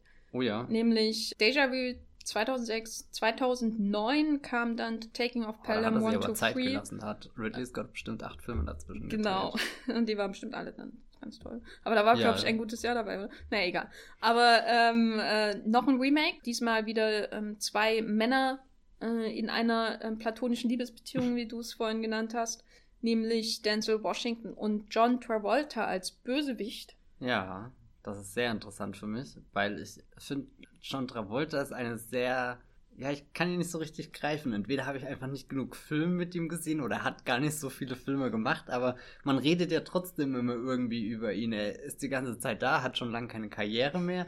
Aber wenn wirklich jemand mich fragt, was die Rolle ist, die ich mit John Travolta verbinde, ich würde wirklich aufrecht dastehen und sagen, äh, Taking Bam, 1, 2, 3, 123, was auch immer weil, weil er sich da, das ist echt das prägnanteste, wo ich ihn im Kopf habe, sei es jetzt irgendwelche komischen Bilder von früher aus den 80ern, die immer auf Twitter rumgereicht werden und sich Leute als Profilbilder machen und so. Das ist keine Ahnung, also hier, was er da in dem, dem Film macht, das ist, bin ich bereit, sogar eigentlich mal in seine Filmografie einzusteigen und hoffentlich noch mehr davon zu finden, aber ich fürchte, es ist gar nicht so viel davon da, oder? Blau, Blau Out. Blau das ist ganz toll. Out. Ja, ja. stimmt, den habe ich noch nicht gesehen. Ich habe neulich Grease zum ersten Mal gesehen. Ja, kann man mal machen, aber jetzt der. Dieser ja, Pulp Fiction, den kann man auch mal gucken. Ja, oh Gott, stimmt. Oh, warum sagst du das nicht gleich? Ich rede hier die ganze Zeit. Ja, okay. Das, das ist aber echt krass, dass sie nicht als. Ja, stimmt, das muss ich mir immer bewusst werden lassen, dass John Travolta Pulp Fiction ist. Das ist komisch. Irgendwie Samuel Jackson verbinde ich da schon eher. Für mich ist der ultimative John Travolta-Film äh, Face Off. Den, weil ich habe auch Pulp Fiction als Kind oder ähm, so nicht so oft gesehen, was man wahrscheinlich auch nicht machen sollte. Aber Face Off habe ich sehr oft gesehen und ist für mich auch die größte Travolta-Performance. Und äh, daran schließt er ja an Pelham irgendwie an. Also spielt ja hier wieder ein Bösewicht. Ja, und will das ganz viel Geld und will es der Stadt zeigen und die Stadt ist der Böse. Das sagt er immer so. Äh, er sagt nicht, äh, Denzel Washington hat gerade jemanden getötet, sondern New York hat gerade jemanden getötet. Das ist ihm ganz wichtig, dass er so, so diese Ungerechtigkeit, die ihm widerfahren wird, dass er dafür jetzt Vergeltung bekommt. Und deswegen ist er ja auf der einen Seite so ein rationaler, aber auf der anderen Seite halt auch ein irrationaler Typ, weil das Fass quasi voll ist. Und jeder Tropfen, der dazukommt, bringt es zum Überlaufen. Also sprich, er tötet den ersten Menschen, den er tötet, wenn er, nachdem er das, das Waggonabteil isoliert hat mit seinem mega durchdachten, kann man schon sagen, äh, Plan. Ähm, aber gleichzeitig hat er auch keinen Bock, dass das Ganze jetzt eskaliert, sondern will er möglichst zügig durchkommen und, und hat ja auch dafür gesorgt, dass das einwandfrei funktionieren kann, wenn dann alle mitspielen, vor allem der Bürgermeister hier ganz toll, James Gandolfini, äh, war mir gar nicht bewusst, als ich ihn das erste Mal gesehen habe, wusste ich nicht, wer James Gandolfini war, aber jetzt nach sehr vielen Staffeln Sopranos und anderen äh, tollen Rollen, in denen ich ihn entdeckt habe, ist dieser, dieser doch sehr arschlockige und, und dann schleimende. In, in True Romance spielt er auch mit.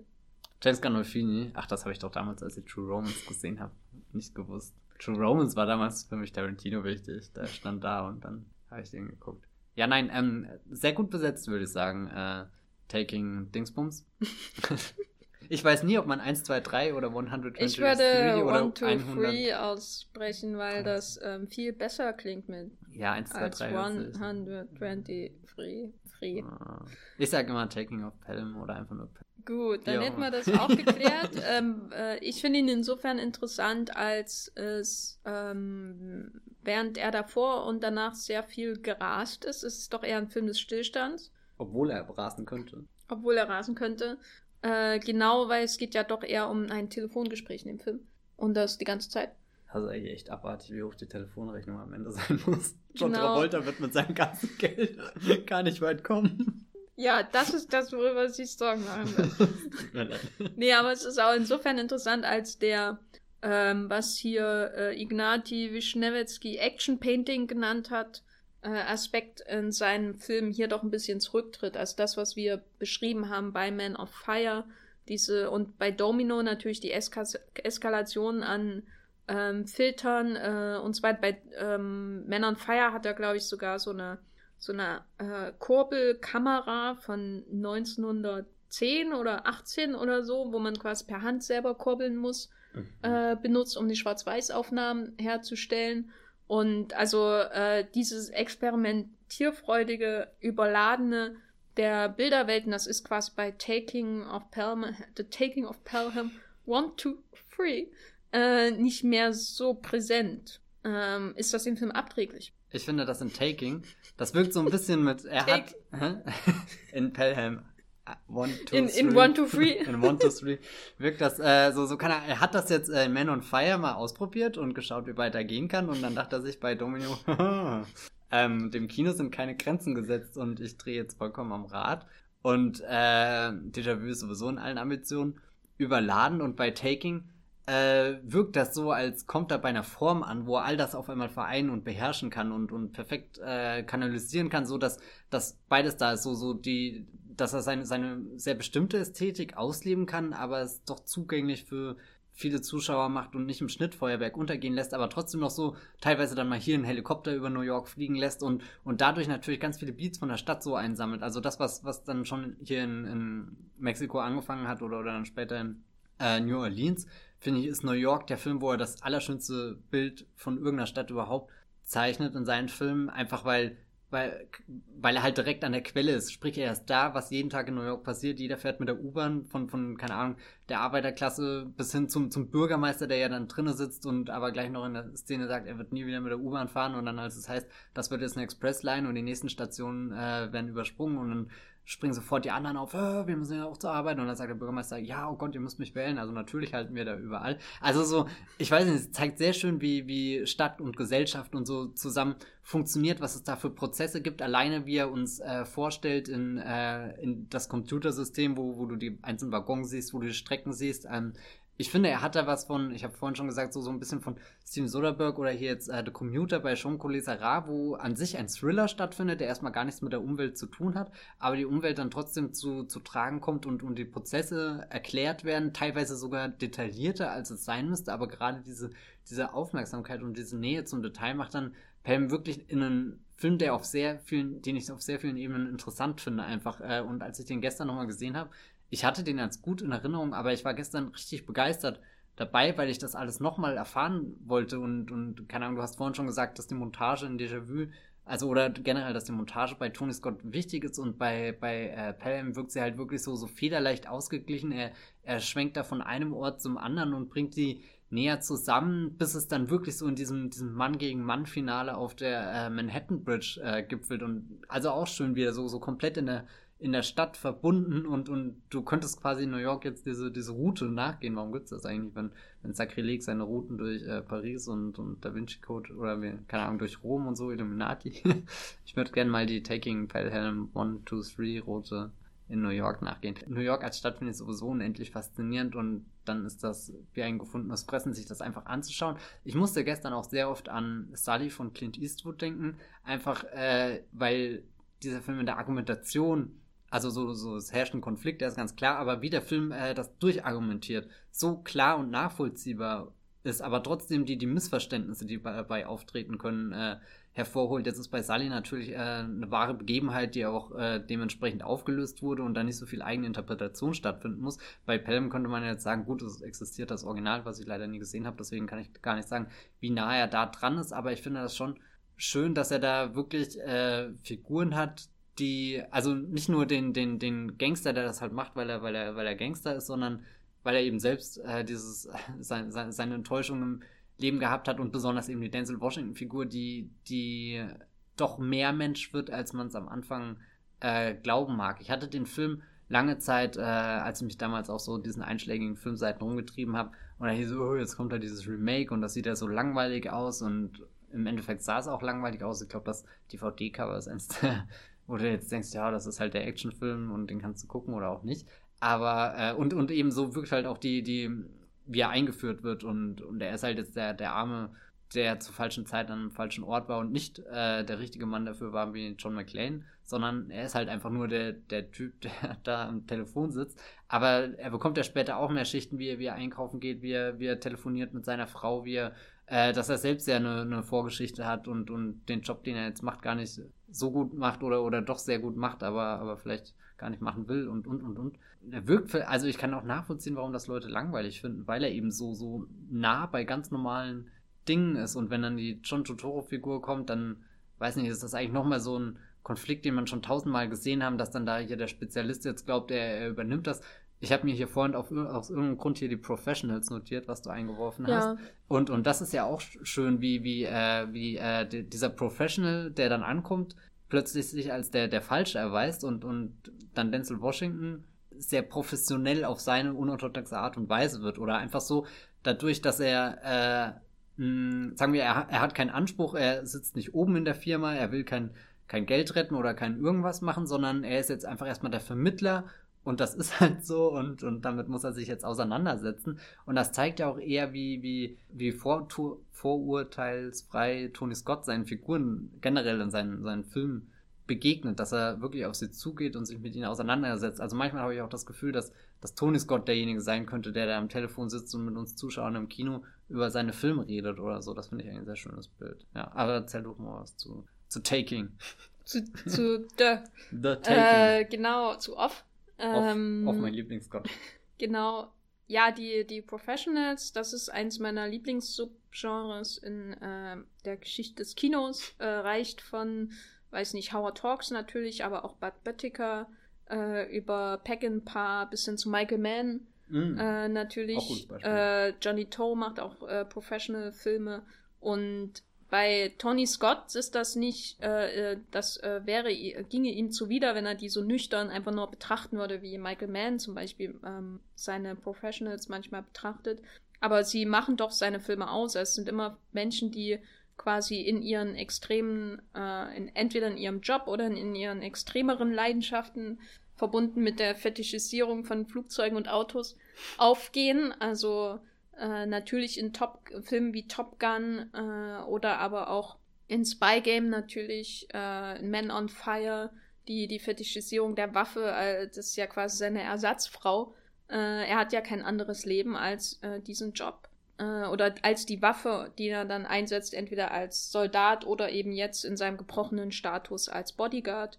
Und äh, bei Domino natürlich als äh, Kopfgeldjäger, Déjà-vu, und Pelham ist für mich so der Moment, wo er diese Idee des Professionals so am nächsten an diese filmischen Vorbilder, die ich genannt habe, bringt, weil es weniger ähm, aufgereizt ist so als seine anderen Filme, sondern schon eher, äh, was du gesagt hast, um das, das Pro Prozesshafte geht.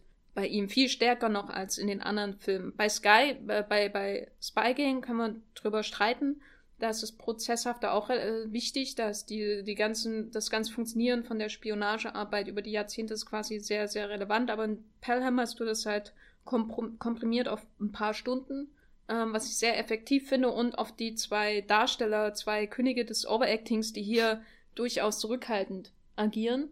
Und was mir noch gefällt, ist, dass er, ähm, dass die Washington-Figur natürlich weniger gebrochen ist als meinetwegen in Man on Fire, aber doch ähm, ähm, noch ein bisschen gebrochen ist als die in Déjà-vu. Also in Déjà-vu ähm, beginnt er ja quasi als super cooler mhm. Typ, äh, wird dann mit den Folgen seiner Handlung konfrontiert, wenn er ähm, äh, sieht, wie die Notiz an seinen Partner zu dessen Tod wiederum führt, als wie er selber die Zukunft äh, verursacht, die er eigentlich verhindern will, sozusagen. Ähm, aber in Pelham ist es halt wirklich dann so ein ganz normaler Typ, der in diese äh, unglaubliche Situation geworfen wird, der aber auch einfach seiner Frau die Milch mit nach Hause bringen will. Oder was das war, was Milch? Ja, Milch. Ach, das, so das, Ganze, das Ende ist auch toll. Ist das nicht wieder so ein Freeze-Frame, wo er lächelt? Ja, ja. Das, macht er das in allen Ja, Filmen? na, in allen weiß ich nicht, aber auf jeden Fall macht das auch in Déjà-vu. Ja. Äh, da fahren sie zusammen im Auto weg und es gibt einen Freeze-Frame. Und es ist auch definitiv, das, das fand ich so toll, nicht der schönste Frame, der möglich wäre, aber der, wo die Glücklichkeit der Figur am deutlichsten hervorkommt. Das ist total verblüffend. Ja, also ich finde, äh, Pelham ist einer meiner Lieblingsscots. ähm, sollte man ruhig öfter sehen, auch entschlackt um die Vergleiche zu dem Original, weil es für sich stehend schon in, innerhalb dieses, ähm, sage ich mal, Korpus an Denzel Washington-Filmen, die er gedreht hat, doch einer seiner ähm, besten ist auf jeden Fall. Ähm, trotz Stillstand, obwohl es eigentlich eine Situation ist, die ihm widerstreben sollte, aber es hat er ja in äh, Crimson Tide schon sehr gut gezeigt, glaub, wie er das der, machen kann. Der, der, der Stillstand äh, kommt ja vielleicht gar nicht so sehr zu tragen, weil du ja hin und her gerissen bist zwischen diesen zwei brenzligen Worten und, und weißt, dass halt nur die Telefonleitung das ist, was, was das gerade noch am Leben hält irgendwie so. Und am Ende rennt ja auch der, der Wagen davon in hm. Mordsgeschwindigkeit, wo ich gehofft habe, oh, Spider-Man 2 und jetzt kommt, kommt hier Peter Parker und versucht den aufzuhalten. Das wäre ja auch schön gewesen.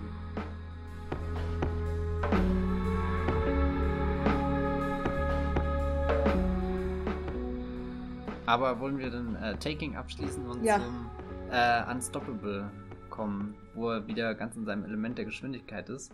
Äh, Tony Scott und ein Zug, äh, der eigentlich auch ganz planmäßig ist. Beginnt wie, wie bei äh, Taking mit einem ganz normalen Arbeitstag und die Leute sind so so lala motiviert, machen das halt, weil es dazugehört. Und dann noch, noch gar nicht, wo, wo du begriffen hast, dass jetzt die Katastrophe richtig da ist, weil äh, wenn, wenn das erstmal zu rollen beginnt, also der, der, der Zug ist ja dann äh, der, der unaufhaltsame im Titel, weiß ja noch nicht, wie, wie das eskalieren wird oder wie brenzlig das werden wird oder was da alles entgleisen wird später, sondern äh, man erkennt das eher mal, gut, da ist ein Problem und dann nimmt das halt gleich mal jemand in Angriff, so wie halt Denzel Washington in Taking auch einfach halt erstmal abhebt und, und telefoniert, weil das kann er. Und äh, das finde ich eigentlich sehr schön, wie beide Filme so, so, ähm, wenn du nicht vom Poster und der Prämisse und vom Trailer, was weiß ich, wenn du nicht wüsstest, um was es geht, fangen sie so, so ganz unscheinbar irgendwie an und, und werden von, von Minute zu Minute größer und äh, bei Unstoppable natürlich in einem waghalsigen Tempo, äh, was mich, äh, als ich ihn das letzte Mal letztes Jahr irgendwann gesehen habe, wirklich mitgerissen und beeindruckt hat. Ich hatte keine Ahnung, dass der Film so gut ist. Ja, also das hat, ähm, weiß nicht, das war auch ein sehr langer Abend, wo ich sehr viele Screenshots gemacht habe. Also vielleicht der, der bestaussehendste Tony Scott-Film ist dann, glaube ich, auch der, der sich über Domino geschlagen hat, irgendwie, weil, weil er eben auch so, so äh, kontrolliert wird oder, oder das, was ich vorhin bei, bei Taking schon gesagt habe, dass äh, äh, all diese Elemente, die davor so, so aus dem rausgesprießt sind und, und die er teilweise nicht kontrollieren konnte, die er jetzt in eine schöne einheitliche Form gebracht hat, wo, wo so eine gewisse Ausgeglichenheit existiert, wo die Kamera zwar ausrutscht und, und dann wieder hochkommt oder er macht, macht das ja so oft so, so Bewegungen, wo er irgendwas fokussiert und dann schnell weggeht und dann wieder zurückkommt und näher rangezoomt ist oder so. Man kann generell seine Zooms. Äh, aber, aber wie, weiß nicht, wie, wie, wie dieser Film einfach aussieht. Also sagenhaft, wie als wären die, die, die Sonnenuntergänge aus Top Gun mit der, äh, mit, weiß nicht was, äh, zusammengekommen, mit, mit der Ästhetik von Pelham oder so. Ähm, und Chris Pine und Denzel Washington sind eines der, der unterschätztesten Filmpaare, die es so gibt. Du ja. nix die ganze Zeit nur. Ich, Na, ich finde, äh, es ist ähm, natürlich traurig, dass es sein letzter Film war, aber ich finde es irgendwie einen sehr ähm, bestechenden Abschluss, dass sein letzter Film einer mit einem Zug ist. Äh, weil das, erstens, weil der Zug in der Geschichte des Kinos so Sinnbild irgendwie ist für äh, die Kinetik, die das Kino irgendwie mhm. darstellen kann, seit seiner, seit Beginn. Also ob nun bei äh, Edwin S. Potter oder bei äh, der Ankunft des Zuges in La Ciotat oder bei, bei ähm, äh, Buster Keaton. Wird hier der Zug genau. Äh, also das ist der, quasi der Zug als die ultimative Darstellung von der Bewegung. Kinetik des Kinos, die das Kino zu zeigen imstande ist. Und dann äh, hat man so einen Regisseur wie Tony Scott, der wie wenige andere die Kinetik in äh, ähm, Bildern darstellen kann, wo man, wo sie eigentlich gar nicht vorhanden ist, einfach durch die Art, wie er mit den Farben umgeht, wie er äh, die Bilder doppelt, ähm, wie er den Shutter einsetzt. Ähm, also äh, das ist ja auch das, was seine Spätphase irgendwie ausmacht, dass er ähm, Kinetik in Bilder bringt, die theoretisch ähm, eher still sind auch ähm, und aber natürlich von Anbeginn, äh, also spätestens seit Top Gun, die Kinetik der, der Action, die halt eine große Rolle in seinen Filmen spielt. Und das ist ähm, insofern doch sehr treffend, dass sein letzter Film dann Unstoppable ist, der für mich auch irgendwie so eine, einen Kulminationspunkt irgendwie darstellt. Also hinterher wirkt es halt wirklich wie so, es wird, na, es wirkt nicht wie ähm, ein Abschluss, weil es wirkt immer noch so, als können auch 20 Filme danach drehen, wenn man den anschaut, was halt auch das Traurige ist. aber andererseits wirkt es doch wie ähm, ein Kulminationspunkt irgendwie dieser Denzel Washington-Filme, die er gedreht hat, mhm. ähm, weil er hier halt wirklich der Mentor ist, der schon vom, Ab, äh, äh, vom Austritt quasi steht, also der quasi den, den Staffelstab übergibt, an den unwillig, genau, an, an äh, den Pine-Jungen und äh, sie zusammen diesen Zug meistern müssen. Nee, es ist für mich einmal ein toller Film, äh, weil er hat zwar keine Stadt, aber er hat, glaube ich, ich glaube, es ist Pennsylvania, wo es spielt. Aber also dieses, dieses industrielle Hinterland in den USA, was äh, jetzt zum Trumpland irgendwie gehört, weil da so viele arbeitslos sind.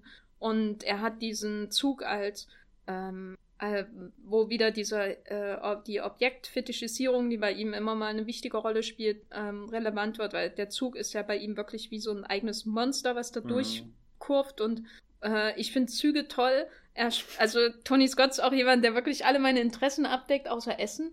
Ähm, Essen spielt bei ihm eine viel zu kleine Rolle, das finde ich ein bisschen schade. Aber er hat U-Boote, er hat Züge und Flugzeuge, ne, alles, mhm. äh, äh, äh was wichtig ist im Leben. Ähm, hm. äh, und Denzel Washington. Und äh, die, der Zug ist bei ihm ja fast schon eigener Charakter. Und man, äh, man riecht irgendwie diesen Rauch, der ja. da rauskommt. Man hat das Gefühl, man kann den abbröckelnden Lack irgendwie fühlen und er hat äh, zwei Schauspieler, die äh, sich da, die da irgendwie, also wenn ich die, ich würde niemals drauf kommen, die beiden zusammen in einen Film zu packen, aber es ist doch irgendwie ideal, die beiden sind zusammen in Film zu packen. Ich, finde das absolut großartig, diese Dynamik, diese haben. Wo du gerade den Zug als, als Monster beschreibst, ich finde interessant, ja, er ist am Ende definitiv ein Monster, das außer Kontrolle geraten ist, aber davor, also wie der Film halt mit einem normalen Arbeitstag beginnt und mit Knopfdrücken, wo du diese gewaltige Maschine einfach steuern kannst. Und der Film hat auch lange Zeit so diese Illusion mit, naja, der Zug kann auch gleich einfach gestoppt werden, wenn halt jemand endlich den richtigen Knopf drückt oder so. Und also so, so, du, du wirst richtig Zeuge, wie Dinge außer Kontrolle geraten. Und ich glaube, da erzählt der Film deutlich mehr als einfach nur von einem Zugunglück, sondern generell, wie, wie Dinge passieren und wir dabei zuschauen und äh, eigentlich äh, wissen, wie es aufzuhalten ist, aus diversen Gründen es dann nicht direkt aufhalten können. Und ehe uns wir versehen, ist es halt unaufhaltbar, äh, unstoppable hier, gell? Aber, ähm, nee, sollte jetzt kein blöder Wortwitz sein oder so, aber also so, so, so, ähm, halt auch wieder das total auf den Prozess fixierte. Und dieses Mal ist der Prozess nicht Kommunikation oder irgendwas, sondern äh, Zugfahrt. ja, die ja. Professionals kommen halt ja, ja, genau. zusammen. Die, Professionals. Genau. Äh, und ja. werden medial beobachtet, was auch wieder ein wichtiges Tony Scott-Thema ist. auch mit Helikoptern. Oh, und, mhm. und, dieser Crash, das ist halt eine graziöse Szene, das ist der Wahnsinn.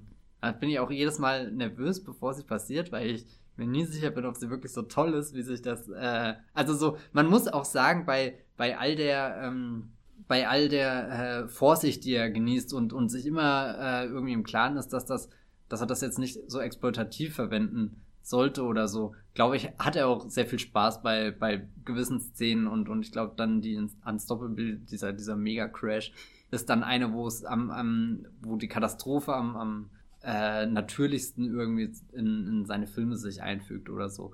Und ich glaube, das ist auch irgendwas, was er von, von Top Gun dann, äh, also so der Weg von Top Gun bis Unstoppable, wobei Top Gun noch viel zu viel Begeisterung und Hurra für irgendwelche Dinge sind, die jetzt nicht so geil sind oder so. Oder ich weiß nicht, ich habe das Gefühl, er ist auch mit der Zeit definitiv ein reflektierterer Filmemacher geworden. Wobei also, er, wobei er, glaube ich, 2003 oder so, äh, gibt es bei YouTube, da hat er Werbespot für die US-Armee gedreht, ja. der mit äh, ähm, so Eis, äh, Leuten in Eis äh, hier mit so kam weißer Camouflagekleidung und alles auf den Berg okay, hochsteigen. Ich werde nie wieder einen Film von Tony Ja, nee, Quatsch, nee, ja, also das ist ja egal also ist nicht egal, sicher kann man sich drüber aufregen. Ja. Mir ist es mir ist ehrlich gesagt völlig egal. Aber was ich wichtig finde, ist, äh, was du erwähnt hast, nämlich den Spaß, weil ähm, das ist vielleicht auch was, ähm, was viel zu selten erwähnt wird, vielleicht auch von uns, aber dass diese Filme häufig doch sehr stark von Spaß auch irgendwie getrieben sind. Ne? Also es ist natürlich ähm, äh, Man on Fire hat natürlich eine, eine super tragische Geschichte und so, aber er steckt halt auch jemand eine Bombe in den Arsch. und man merkt halt einfach, wie er Spaß dran hat mhm. an diesem anarchischen ähm, Geist, äh, dieser Grenzüberschreitung, die er seine Figuren, die se seine Figuren machen das quasi für ihn. Und das finde ich irgendwie ist ein unterschätzter Aspekt seiner Arbeit, der ähm, einfach sehr der, oder einer der Gründe, warum seine Filme so lebendig wirken, aber nicht wie peinliches Posing zum Beispiel. Der Spaß ist zum Beispiel nicht was, was ich mit Michael Bay assoziiere. Michael Bay hat zum Beispiel lustige Figuren in seinen Filmen, aber die sind so, ähm, je später die Filme gedreht wurden, desto ähm, ähm, äh, ja grotesker sind die Figuren, dass der Spaß fast schon wirkt, als hätte wurde es aufgezwungen. Also zum Beispiel John was John Turturro in den Transformers-Filmen oder so. Also das der, ist der ja nicht. ja, das ist ja, das ist ja eine Art von Spaß, die wirkt ähm, fast wie, als hätte jemand jemanden erklärt, der noch nie gelacht hat, was Spaß ist. Weißt du? Mhm. Und äh, ich mag auch durchaus manche Michael Bay-Filme, also insbesondere natürlich Pain and Gain, aber bei Tony Scott wirkt der Spaß, der kommt aus der tiefsten Seele des äh, von jemandem, der Spaß hat, so an seiner Arbeit und an diesen grotesken Sachen, die seine Figuren manchmal Jetzt machen. stelle ich mir gerade vor, wie, wie Tony Ridley anruft und sagt, in meinem nächsten Film, da lasse ich zwei Zügel Gleis. das wird eine Freude.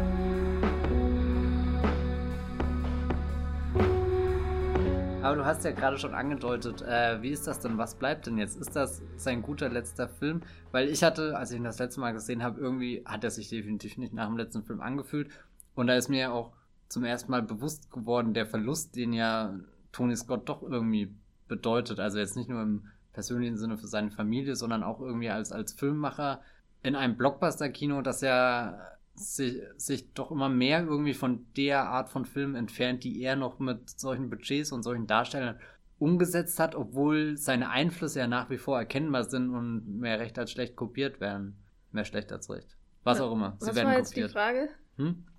Was glaubst du, was bleibt? Ach so. Und ist jetzt so, oder, oder, ja, keine Ahnung. Ja, na, was bleibt, ähm, ist, glaube ich, also sein äh, ästhetischer Einfluss natürlich auf Leute wie Michael Bay, aber insbesondere auch aufs äh, Fernsehen über Bruckheimer und über die ganzen Bruckheimer-Serien und dieses ganze Cold Case-Kram. Wenn man die heute schaut, dann merkt man schon, wie ähm, die Tony Scott-Ästhetik irgendwie zum Standard geworden mhm. ist. Mhm. Was äh, ich noch interessant fand, was du erwähnt hast, dass äh, halt die Art von Filme die er macht heute verschwinden. Wen ich da auf jeden Fall als Nachfolger noch sehen würde, ist Peter Burke, mhm. der ähm, wahrscheinlich auch von Michael Bay sehr stark beeinflusst wurde, ist mein Eindruck, aber äh, und nie so einen Exzess äh, vorantreibt wie Tony Scott oder so, aber er macht diese Art Filme, also sowas wie ähm, Deepwater Horizon könnte ich mir auch von Tony Scott vorstellen, sowas wie Lone Survivor nicht unbedingt.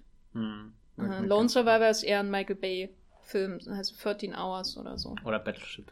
Genau, Battleship, Gottes Willen. Ah. Ähm, ja. Was sagst du dann zu äh, dem Film, den äh, Ridley Scott dann gemacht mhm. hat, nämlich The Counselor? Den also, ich lange Zeit so als, ja, das ist halt der gemacht, den er quasi gemacht hat, weil Tony Scott den nicht mehr machen konnte oder so, selbst wenn das nicht die offizielle Geschichte ist oder äh, ich weiß gar nicht, wie das Projekt dann zu Ridley Scott kam. Mhm, aber er wirkt rein von, von dem Willen zur Ästhetik und so. Oder ich meine, Ridley Scott ist schon immer einer, der seine eigene Sprache in Filmen durchgebracht hat oder ich finde, äh, sich antrainiert hat. Wobei ich bei mhm. Ridley. Scott immer das Problem habe, irgendwie Kontinuitäten äh, in der Inszenierung bei ihm zu finden, außer dass es hübsch aussieht. Mhm. Also ich finde. Ähm, also ich wüsste nicht, wie ich einen Ridley Scott-Film erkennen soll. Was vielleicht eine Frage für einen anderen ja, Podcast ja, ist, aber, aber. Ja, weil du es gerade so sagst. Also ich finde, man. Ich tue mir schwer, gerade Handschrift zu sagen, weil er definitiv kein Auteur oder sowas ist, aber ich finde schon, dass, dass Ridley Scott was mitbringt, was seine letzten Filme unverwechselbar macht.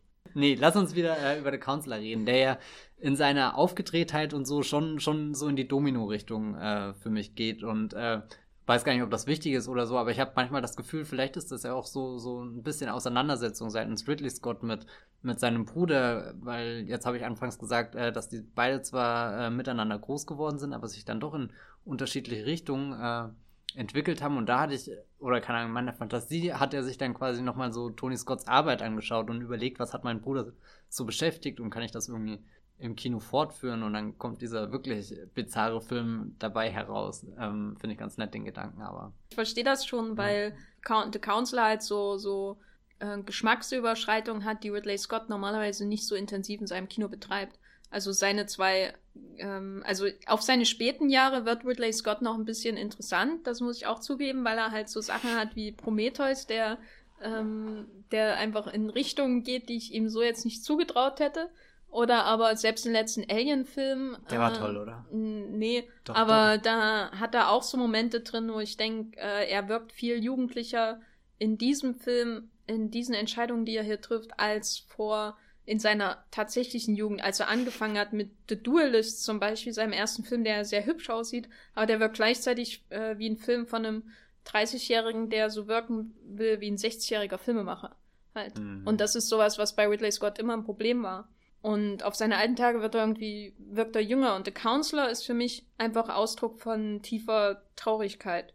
Der ganze Film ist so deprimierend und traurig in seinem äh, Versuchen, diese diese Energie heraufzubeschwören, die diese Figuren ausmacht, also insbesondere natürlich die Figur von Cameron Diaz, die einfach nur quasi ein brennendes Feuer auf zwei Beinen ist, sozusagen. Das ist so ein, so ein Widerspruch, die der Film zu vereinen sucht. Einerseits wirkt er so deprimierend und niedergeschlagen und andererseits hat er so aufgekratzte Figuren, die so energetisch sind. Auch die, die Figur von Ravi Bardem, wo ja schon die Haare abstehen wie vom Blitz geschlagen. Das ist halt so ein Widerspruch, der den Film super interessant macht.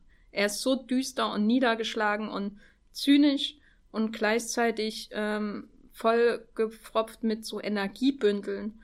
Ja, ich habe ihn nur einmal, ich würde ihn gerne mal wieder sehen, ich habe ihn nur einmal im Kino gesehen und war ganz begeistert, dass Ridley Scott noch sowas machen kann. Völlig unabhängig jetzt mal davon, was ihn dazu gebracht hat, ist es äh, auf jeden Fall interessant, dass in dieser Phase dieser Film entstanden ist.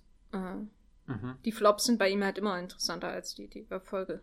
Ich glaube, es ist Zeit, zum Ende zu kommen. Ich glaube auch, die Hörer sind genervt, dass dieser Podcast Überlänge hat. Ja. Es tut uns leid. Der, der eine Hörer, der wahrscheinlich noch dran ist. die anderen ja. haben schon alle abgebrochen. Ja, vielleicht können wir so eine Art Fazit ziehen. Äh, mein Fazit ist, ich mag den späten Tony Scott lieber als den frühen Tony Scott. Und wenn ihr das anders sieht, seht, seid ihr doof. Jetzt bin ich voll die Copycat. Aber das habe ich am Anfang auch schon gesagt, dass äh, mir fehlen noch vier Filme, die ich gucken muss. Ähm, das werde ich auch tun bestimmt. Aber ich glaube nicht, dass die mich doch nochmal zum großen Enthusiasten seiner, seiner 80er, 90er Filme machen, sondern dass äh, der Tony Scott Rewatch höchstwahrscheinlich 2004 beginnt, obwohl ich jetzt bei Spy Game doch echt immer neugierig geworden ja, das bin. Schon, also den, den finde ich, je öfter schauen. ich ihn sehe, ja. desto besser wird er. Also ja. alleine, um, um über Brad Pitt und Robert Redford noch ein bisschen nachzudenken, da Aber ähm, was ich auf jeden hm? Fall machen würde, ist, weil wir jetzt die, die erste Hälfte seiner Karriere so ein bisschen ähm, ähm, schneller abgehandelt haben, es würde auf jeden Fall euch allen äh, Revenge empfehlen, egal welchen Cut ihr schaut. Ich glaube, das ist nicht unbedingt so, dass der neue jetzt äh, wahrscheinlich so viel besser ist, sondern der, der Original-Cut ist auf jeden Fall schon sehr gut. Äh, und der neue ist dann von einem anderen Tony Scott einfach, äh, wo er halt alles ein bisschen fixer gemacht hat als äh, in den 90ern. Ähm, schaut euch auf jeden Fall Revenge an. Das ist, glaube ich, einer der Filme, die am wenigsten bekannt sind von ihm, aber einer der ähm, besten aus dieser Phase seiner Karriere. Wollen wir noch schnell eine Top 5 sagen? Ja. Also mein fünfter Platz wäre der Staatsfeind Nummer 1. Bei mir auch. Mein vierter Platz wäre The Taking auf 1, 2, 3. bei, ja. äh, bei mir ist Revenge. Revenge. Bei der dritte wäre Déjà Vu. Déjà Vu. Unstoppable. Yay. Ähm, der zweite ist Domino. Man on Fire. Man on Fire. Und der erste wäre, glaube ich, bei mir dann Unstoppable. Déjà-vu. Okay, das finde ich interessant. Ja. Ich bin froh, dass wir zumindest keinen ersten Platz gleich haben, weil das wurde schon mal kritisiert. Genau. Äh, wir hätten uns besser absprechen sollen. Ja.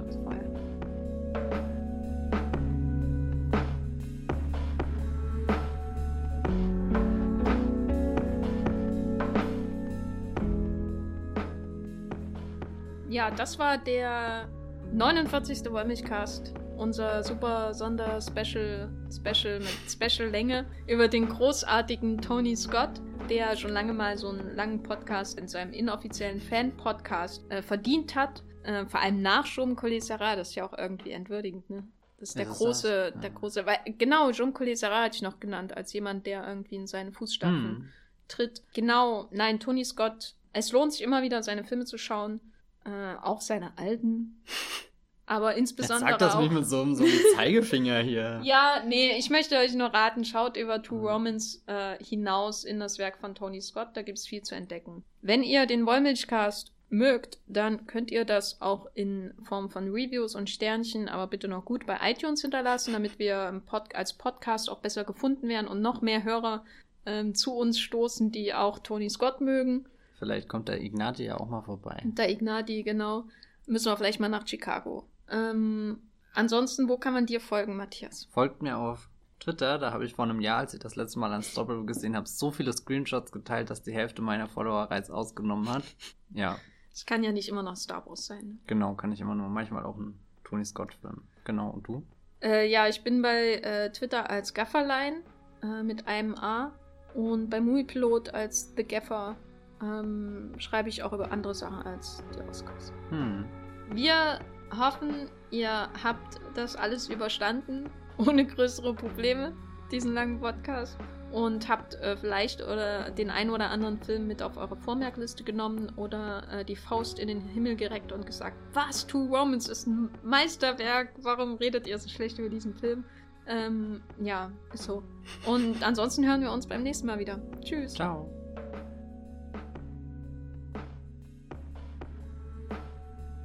Der Wollmilchcast wird produziert von Matthias Hopf und Jenny Jeckel. Unser Intro und Outro stammt aus dem Song Slam Canto von Kai Engel. Ihr könnt den Podcast bei allen gängigen Apps abonnieren und wir freuen uns über Kommentare und Bewertungen bei iTunes.